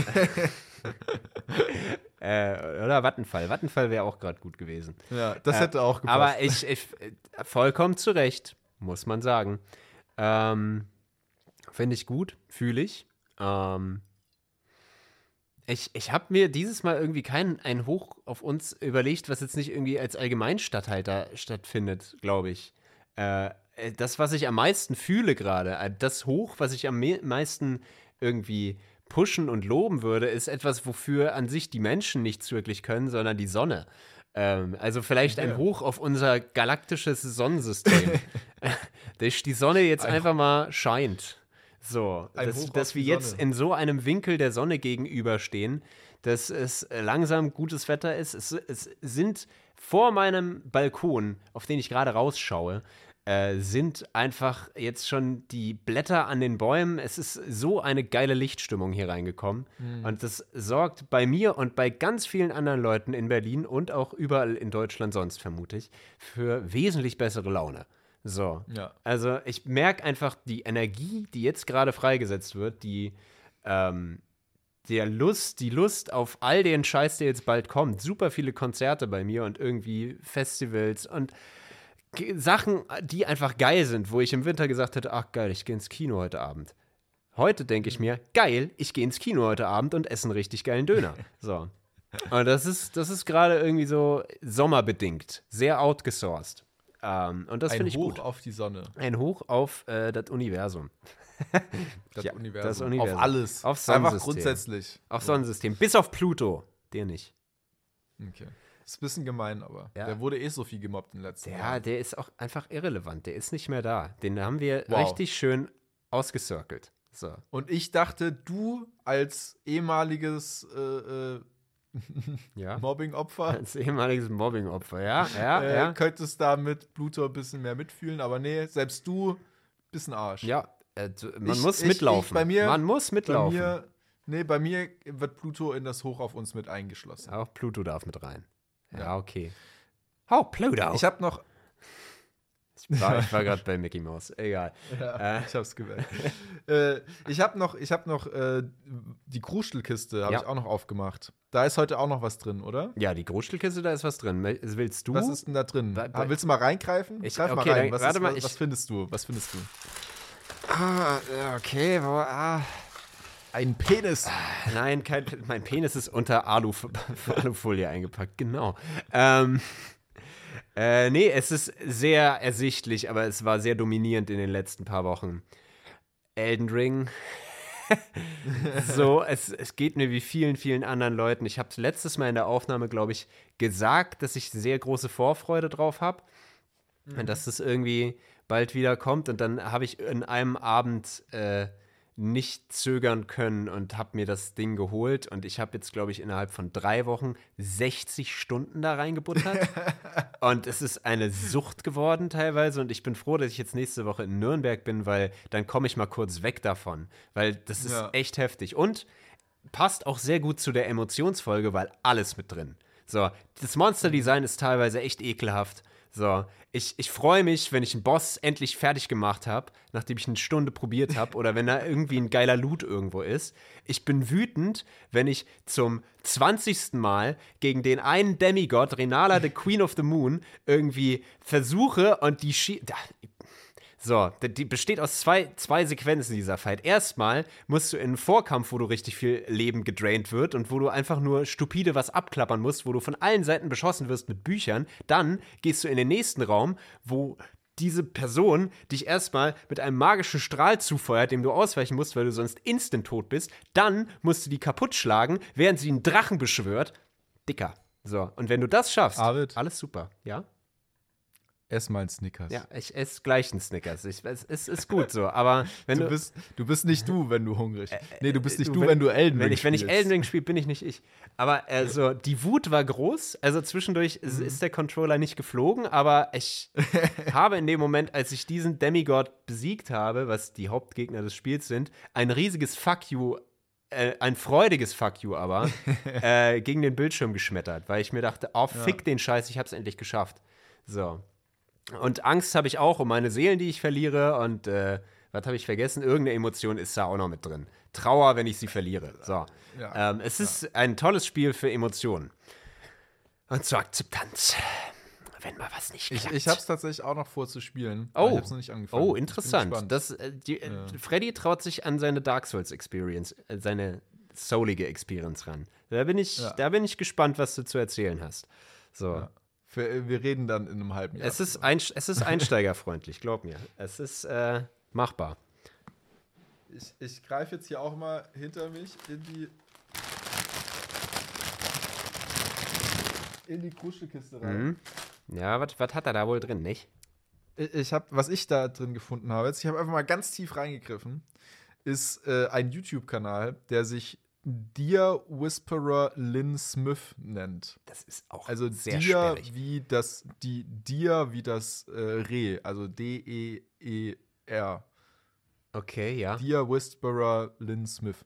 Und da gibt es nicht viel zu sehen, außer halt einen Dude, der meistens irgendwo in seinem Hauseingang sitzt und Unmengen, Unmengen an Rehe anscheinend in dem Gebiet um ihn herum leben. Vielleicht pflegt er die auch, vielleicht ist er auch so ein Dude mit so einem Sanctuary oder so, der so Tiere aufpäppelt. I don't know.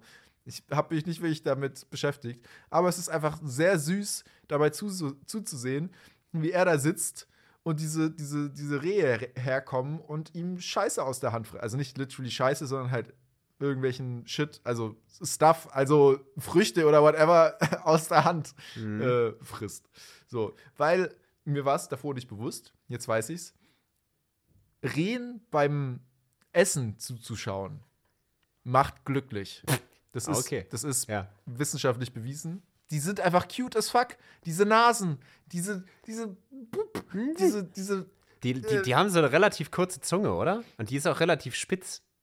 Die sehen, ich, ich kann es ja wirklich nicht, ja, beschreiben, außer es sieht einfach fucking cute aus, wie so Rehe irgendwie einen Apfel snacken oder so. So ein Apfelschnitz. Es ist einfach geil. Geil. So, wenn du schlechte Laune hast, geh zu dir, Whisperer Lynn Smith, schau dir ein paar Rehe an und du hast wieder gute Laune. Okay. Das ist, was ich heute in der Kruschelkiste Wir, wir haben zwei diametral verschiedene Sachen in der Gruschelkiste, die für alle Emotionen da sind. Ich glaube, erstmal eine Runde Elden Ring und danach ein bisschen Deer Whisperer. Ich glaube, das ist die, Genau. die gute Reihenfolge. Ja. Geil. Gut, äh, dann wäre es das gewesen, oder? Ja. Ja, äh, schön. Könnt euch jetzt alle ficken gehen. Jetzt könnt ihr euch alle ficken gehen. Ihr habt jetzt gelernt, wie ihr mit euren Emotionen umgeht. Durch lang und dünner. Ja, und wenn ihr jetzt wütend auf mich seid, ja, weil ich das jetzt gesagt habe, ich hab's halt einfach mal gesagt. Und? Was willst du machen? Ja, eben. Jetzt ist einfach draus. Jetzt ist raus. So, jetzt, jetzt musst du auch damit klarkommen. Akzeptier den Scheiß. Akzeptier uns. Wir akzeptieren dich. Außer den Typen aus deiner Volleyballmannschaft. XY. Ja, den nicht. Den? Den nicht. Boah, nee, den Nee, akzeptieren nee, wir nicht. Den akzeptieren wir nicht. Und das ist, werden wir auch nie tun. Niemals. Und das ist auch gut so. Richtig. Und damit verabschieden wir uns von allen, bis auf den. Tschüss. Tschüss.